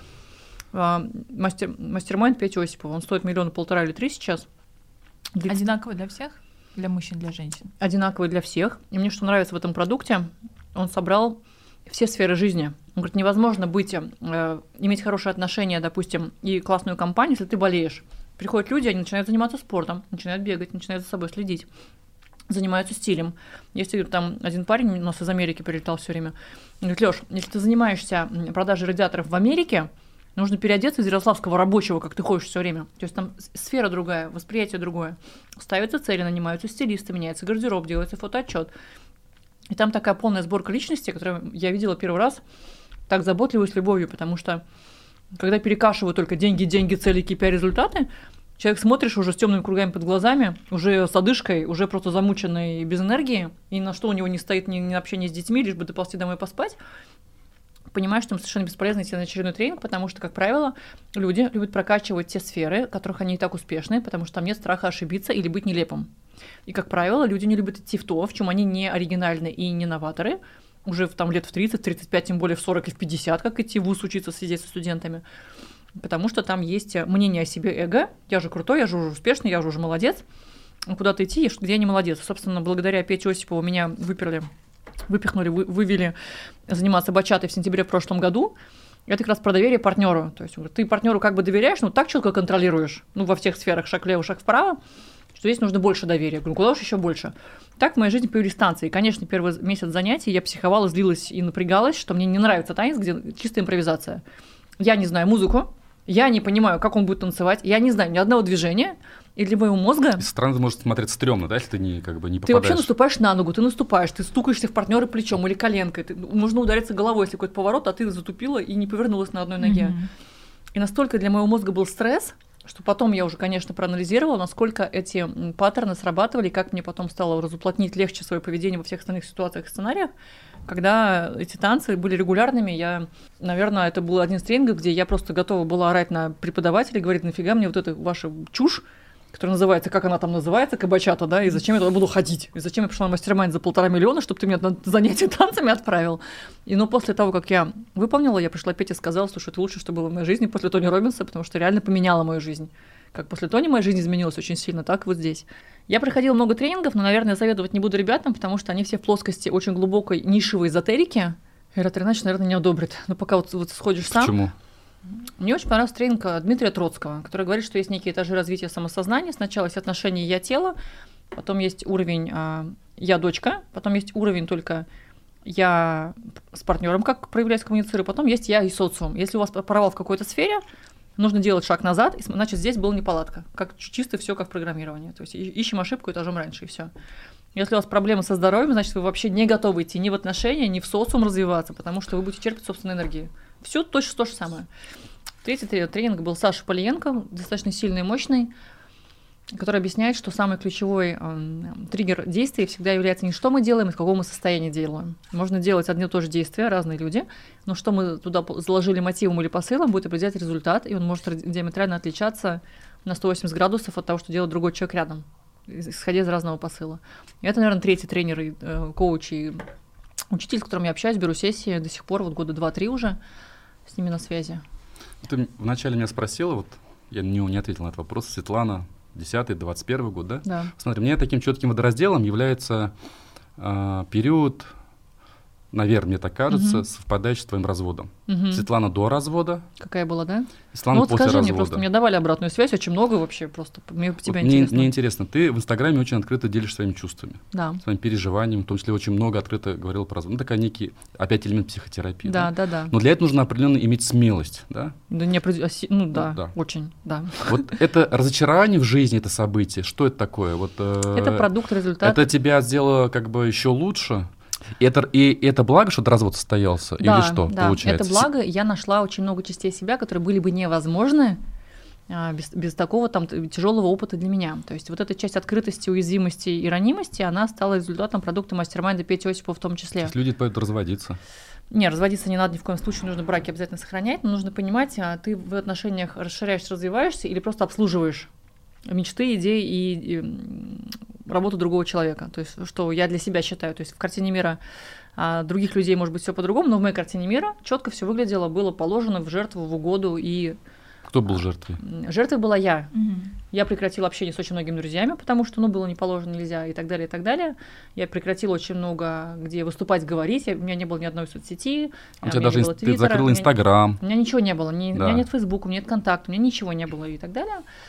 То есть И- это положение мужа обязывало вот Да. такой закры- ну, как затворнический образ жизни вести, да? И, Что ли? и глядя на меня, ты можешь понять, что мне это было не сильно Еще, наверное, на автодоре, наверное, все тыкали тебя, Тыкали да? автодоре, было очень тяжело, и были моменты, когда Николай, когда я просила, может быть, где-то познакомиться с человеком на выставке, ты мог, мог бы меня представить, это питерский форум, где я еду за свои деньги, где реально со своими компаниями, со своими там а, Или регион, например, Со своими какой-нибудь. регионами, я говорю, слушай, это неудобно, потому что, ну, некрасиво здесь все, и поэтому как-нибудь сама. И в каких-то моментах мне было бы, мне было очень неудобно и тяжело подходить, потому что люди тоже стеснялись, ладно, потом и так далее, и вот эти потом откладывались очень надолго. Типа, ты же всегда можешь позвонить и приехать. Вот это всегда мне давалось очень тяжело. То есть это что касается федеральных проектов. То есть быть женой чиновника это очень сложно. Это было сильно непросто, потому что я же пришла из бизнеса, до которым я занималась до свадьбы там, и до брака с Николаем много-много лет, 12 или сколько-то. И я работала по правилам бизнеса. То есть я предприниматель, я бизнесмен, я инвестор, я понимала, где у меня деньги, где у меня сколько денег на будущее, у меня своя компания стартабаза, люди. Если бы просто я могла обратиться к любому человеку по знакомству, сказать, познакомь меня, вот ты знаешь, Камилю, давай там, ну, можешь ли дать телефон, пожалуйста, представь, то, будучи женой госслужащего, и даже такую просьбу ты не просишь. Потому что просьба от госслужащего другому госслужащему будет расценена криво и не так, и он будет должен. И все. И такие вопросы конкретно прекратились. Ты как госслужащий сам понимаешь, что это такое. Так что, ну, я не буду спрашивать. Ну, ну как-то давай вот при случае там. Ну, и, и вот такого было много. И мне при, было непросто как бы эти все вещи. А что ты Если бы я чувствовала была момент? предпринимателем, я бы звонила в приемную, я бы находила контакты, я бы где-то встречалась, я бы подгадывала там, писала письма через кого-то, попросила занести. А в моем случае это было нужно делать только, знаешь, извиняюсь, почтой России и ждать ответа. Все. Что ты чувствовала в этот момент как женщина? Ну, вот было обидно и непонятно, как бы как проявляться и как действовать, потому что когда я хотела сделать первую татуировку, это было То есть типа развод это голубь из клетки выпорхнул. вообще да, то есть на самом Николай деле э, как бы... с меня сняли ограничения все, но вот в моей голове они оставались, потому что когда я находилась рядом там с Колей дома, я понимала, что вот это ощущение, как я Тень, суперэффективная, тень, тень. правильная жена, что типа, когда там нужно выразить чувство, поругаться или поговорить, он говорит, завтра у меня интервью, мне завтра всем вылетать в Якутск в 3 утра, можно потом. И вот это потом никогда не начиналось. И поэтому я создавала и марафон «Чувствую чувства», и когда я пришла на тренинг Петя, он сказал, так, ты закрытая, высокомерная и холодная. И, собственно, моя задача на мастер на год была стать открытой, показывать свою ранимость и уязвимость, быть в этом искренней, не ради фейка, не ради лайков, не ради чего-то, а просто делиться тем, что есть только в моменте. Найти свету настоящую, да? Найти свету, откопать настоящую, не психоанализом заниматься, типа. И тут я поняла, что я жила неправильно. Нет, сказать, слушай, мне сегодня болит, мне сегодня ну, тяжело, я сегодня не понимаю. И когда я, я говорю, а как это сделать? То есть а, начало трансформации было до развода или потом? Начало трансформации, наверное, наступило, когда Николай принял решение уходить из министерства Какого? есть Федерального? федерального. Да, Мгм. я на эти вещи никогда комментарий не Это даю. какой мы, год? мы договорились не давать. 2000 какой? 18 год, это май 18 год. 18 года. И тогда я поняла, что мне как бы можно все, но наступил момент, а я не знаю, что я хочу, потому что так много было нельзя всего. Мгм. включая, что мы не летали никогда в Европу отдыхать, ну, ограничения на перемещение было очень много, в Америку только один аэропорт въезда и то есть с декларации. А? Декларации каждый год Ну, должен отчитываться, кто, год, что. э, Да, да, да. И я понимала, что, типа, знаешь, как в детском мире. Можно все, а ты первый раз, и ты вообще не понимаешь. Когда всегда, всегда было нельзя. Вот, наверное, период трансформации был тогда. И, э, и развод стал такой вещью посмотреть на себя, кто я без э, мужа. И я поняла, что многие девчонки и люди, э, у них выступает зависимость, какая была у меня. Я это моя работа, я это мой дом, я это мои дети, я это мои родители, я это мое что-то. И вот это слияние не дает чело- человеку сиять э, полной грани, потому что когда бриллиант приклеивают со всех сторон, обкладывают железкой, он, он не сияет, он видит, ему видна одна грань, которая работает, так скажем. Он думает, что он такой, но вот это железо, которое ограничивает, ограничивающую там конструкцию, можно убирать и посмотреть, и выбрать самому принять решение. Сказать, да, меня дети ограничивают, в каком режиме, что если дети болеют, я отменяю все, остаюсь дома. Я это выбираю. Принять надо, да? А, это нужно э, принять решение, что я это выбрала. То есть, когда Николай стал министром, а, у меня не было выбора. И мне психолог объяснил, что я жила в состоянии, я это не выбирала. И каждый раз, когда возникало новое обвинение было, ограничение, да? я это не ну это же выбирала. получается хорошо, то есть, э, вот если по этой логике рассуждать, он перестал быть министром, значит, должно было все наладиться потом. Никаких ограничений нет. Но из-за того, что как вся бы- наша жизнь прожила, прошла в условиях, когда я была женой То госслужащего, есть точка невозврата была она пройдена. была до, я никогда не знала. Не смогли Слушай, это как со перестроиться, да? слоном, которого привязывают к ножке Мгм. стула, и который всю жизнь в этом вырастает, и думает, что можно только так. Он реально не специально. Ему можно долго объяснять, но он по-другому уже не знает, не умеет. Это ровно такая же моя история, которая получилась э, у меня, что можно типа все, а ты уже как бы все и не хочешь, и боишься, и на всякий случай думаешь, что не надо. Как потом снова доверять, э, общаться, ну, с мужчинами, воспринимать их как мужчин? Слушай, а, ну вот у меня сейчас есть очень хороший друг, мы общаемся, он тоже айтишник. И я эти вещи стала проговаривать, потому что я поняла, что когда в отношениях каждый пытается быть хорошим, правильным, другу понравиться и не идет на конфликт, ну, потому что неудобно, потому что пора спать, потому что дети маленькие, потому что да ладно уж, что уж, как бы пойдет, пройдем. И замалчивают. Завтра интервью. Завтра интервью, не, не трогай мне лицо, потому что завтра у меня съемка, завтра мне вылетать. И, и- Сковородку нельзя ударить, да? то есть были вот эти моменты, типа, да, сейчас я поработаю косметологом, да. Я говорю, слушай, и все время вот это ощущение, что приоритет не ты, а где-то там какое-то продолжение каждый раз, встречи, совещания, переговоры, презентации, всё что-то другое, но не ты, это, конечно, и, ну, ты же знаешь, Арат, это когда подайте ваше заявление об отпуске за полтора года вперед в отдел кадров. Ты такая сидишь, как девочка, и думаешь, да я не знаю, где хочу оказаться через полтора года, я вас умоляю, а тебе нужно уже отдать завтра. Еще согласовать, еще мог не согласовать, такое тоже было. И как ты, как женщина, просто понимаешь, а, заблокируешь свои чувства и говоришь, ну, не согласовали, так бывает. Так мы в Германию не улетели. То есть просто, ну, потому что было нельзя. И в этот момент эм, я думала, что это нормально, как, как с кондиционером, который всеми шумит. Но когда его выключают, ловишься на мысли, что можно было по-другому. Смотри, ты сказал про минус, а плюсы какие? Плюсов не было? Плюсов было очень много, потому что то количество общения, нетворкинга и знакомств, которые расширили мою вселенную, было таким большим в таком количестве. То есть, наверное, я та счастливая женщина, которая, будучи а, в красивой фигуре, теле, платье, росте и возрасте, была в Кремле на Новом году шесть раз подряд. Увидеть всех этих людей сидеть за соседним столом с президентом, а, со всеми первыми лицами страны, а, плюс еще со всеми красивыми, потрясающими людьми и звездами. А потому почему что это важно? Это было, это интересно было, это было неважно. Я просто с открытыми глазами, допустим, я занималась акробатикой всю жизнь, и когда Ирина Винер пришла, это тренер Алины Кабаевой, Мгм. которая была моим кумиром, и я просто, мне в Альметьевске говорили, будешь заниматься там, вот посмотри, лучший тренер страны в СССР. У меня до мурашек до сих пор, когда я Мгм. видела вживую, это просто легенда была такая. То есть и многие люди для меня были такими из телевизора. Я Валдиса Пельшу увидела, я все детство смотрела «Поле чудес», а тут он живой. Это для меня такое было национальное впечатление. То есть если Для людей... провинциальной девушки? Да, для девочки Люди из телека, да? Альметьевска. Люди из телека. Люди из телека, люди из новостей, люди, делающие страну, люди, делающие невероятные вещи, которые у нас боялись даже думать, и вообще таких мыслей не было, думать, делать какие-то... Тем более, когда ты из Альметьевска или из набережных Челнов, в Конечно. какие-то моменты кажется, что это где-то там, На другой планете просто, на другой да. планете. Вот когда я переехала Ты в этого Москву, типа недостойно, тоже- да? Да, что это недоступно. Этого не может быть. это не Может, может достойно, быть, просто не да. может случиться. И А когда когда вот Эрнст, Эрнст да. оказался рядом, а я вспоминала, что я два дня назад смотрела этот сериал, мне казалось, что люди, снимающие кино и пишущие книги, все давно умерли, их не существует, и вообще, ну, понимаешь, о чем это. То есть книги — это в серванте какие-то книжки людей, которые жили 200 лет назад. Это сейчас можно со всеми авторами поговорить. И тогда, допустим, Константин Эрнст в Кремле для меня тоже был шоком.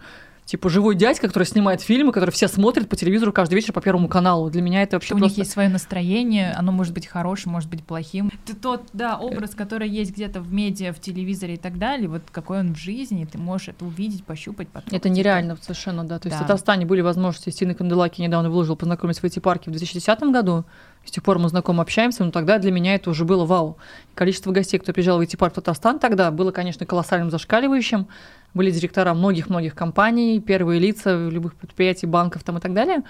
Но в Москве они стали видеться все гораздо чаще и больше. То, сколько я обретала регионы в том числе, где-то по работе, где-то просто рядышком, где-то и так далее, я так в таком количестве Россию никогда не видела. То есть мне казалось, есть классная Казань, есть богатая Альметьевск, есть супер Москва. Но когда мы выезжали в какие-то Пензы, Воронежи там и так далее, я видела, как живут люди на самом деле. Там, наверное, сердце раскрывалось, действительно, я понимала, что То есть это ты люди... не понимала до этого? Что есть какая-то другая еще жизнь У нас с всегда... э, черным шифером, Я, с разбитыми я понимала. дорогами? Зарметьевская я точно понимала. Я шаман жила там в пятиэтажной там панельной хрущевке, я все понимала. Но это стратегия развития, отсюда вырваться из этой дыры. Она же такая была, ты добираешься до блеска, и желаешь, вот как это плод, напряжение ума, отказаться от нищеты, забыть эту историю, которая не моя, мной не является, все это сзади, такого никогда в моей жизни не будет. И вот этот страх туда вернуться, ну, то есть я утрирую, так сказать, фу, я здесь не буду ночевать, а потом ты приезжаешь, понимаешь, у них другого нет, это лучшее, что у них есть. Они совершенно искренне тебя встречают, совершенно искренне с лучшим угощением, но у них вот так. И вот это появляется такое любовь и тепло, и такие все, не буду говорить, что я с луны упала, такие все теплые там искренние и так далее. Бывало по-разному совершенно, да. Совершенно были разные встречи, и по-разному какие-то регионы жаловались, ты приезжаешь, слушаешь рядом, и только вот просто реально чистый вот прям наезд, наезд, ничего не делают, видно, перегаром пахнет, да, вот честно, да, и просто вот обвиняют, обвиняют, обвиняют. И такие места тоже были. А были, где искренне благодарны. Люди так благодарны за возможность, что там появилась связь, и там их ребенок в школу пошел хотя бы хоть как-то там, хоть может интернет есть, хоть может мир повидать хотя бы по картинкам, как они говорили. То есть для меня это было тоже такая, такая школа жизни. Вот три каких-то тезиса от тебя лично, исходя из твоего опыта, вот молодежи, которая сейчас, возможно, будет смотреть этот подкаст и которая хочет добиться чего-то большего. Мы же сталкиваемся там со многими страхами, да, вот, ну, реально считаем, то, что это, ну, невозможно. Не- Вот э, как перебороть это все и как вовремя там обращаться к себе и вот говорить, нет, там, ты можешь, это все доступно, это все реально, это вот здесь. Ну, первое, я всегда говорю, что быстро это медленно, без перерыва. Поэтому не надо думать, что где что-то начало, может быть, чей-то финал, не надо ориентироваться на другого человека. А, второе, что со своими страхами бороться не нужно, с ними нужно идти рядом, продолжай идти, осознавай свой страх. Может не получиться, да, но я делаю, и я посмотрю. То есть, когда мне говорят, как избавиться от страха, как победить страх, как побороть страх, как забыть страх, как уничтожить страх, как перестать страшно э, страшить себя, я говорю, так ты бойся, какие проблемы? Ты бойся делай. То есть, вот, вот для меня это вещь не просто далась и не за один год, наверное, даже. Но что такое выпустить книгу? Страшно, да. Ну, делаем, да. Страшно по-прежнему, что протека- прочитают, будут критиковать, да.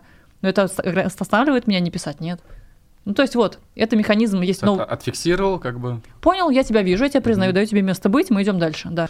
И неудача в стартапе может быть, осознаю. Деньги можно потерять, осознаю, может быть. И компания может не полететь, может быть. С человеком, с директором могла ошибиться, да, может быть.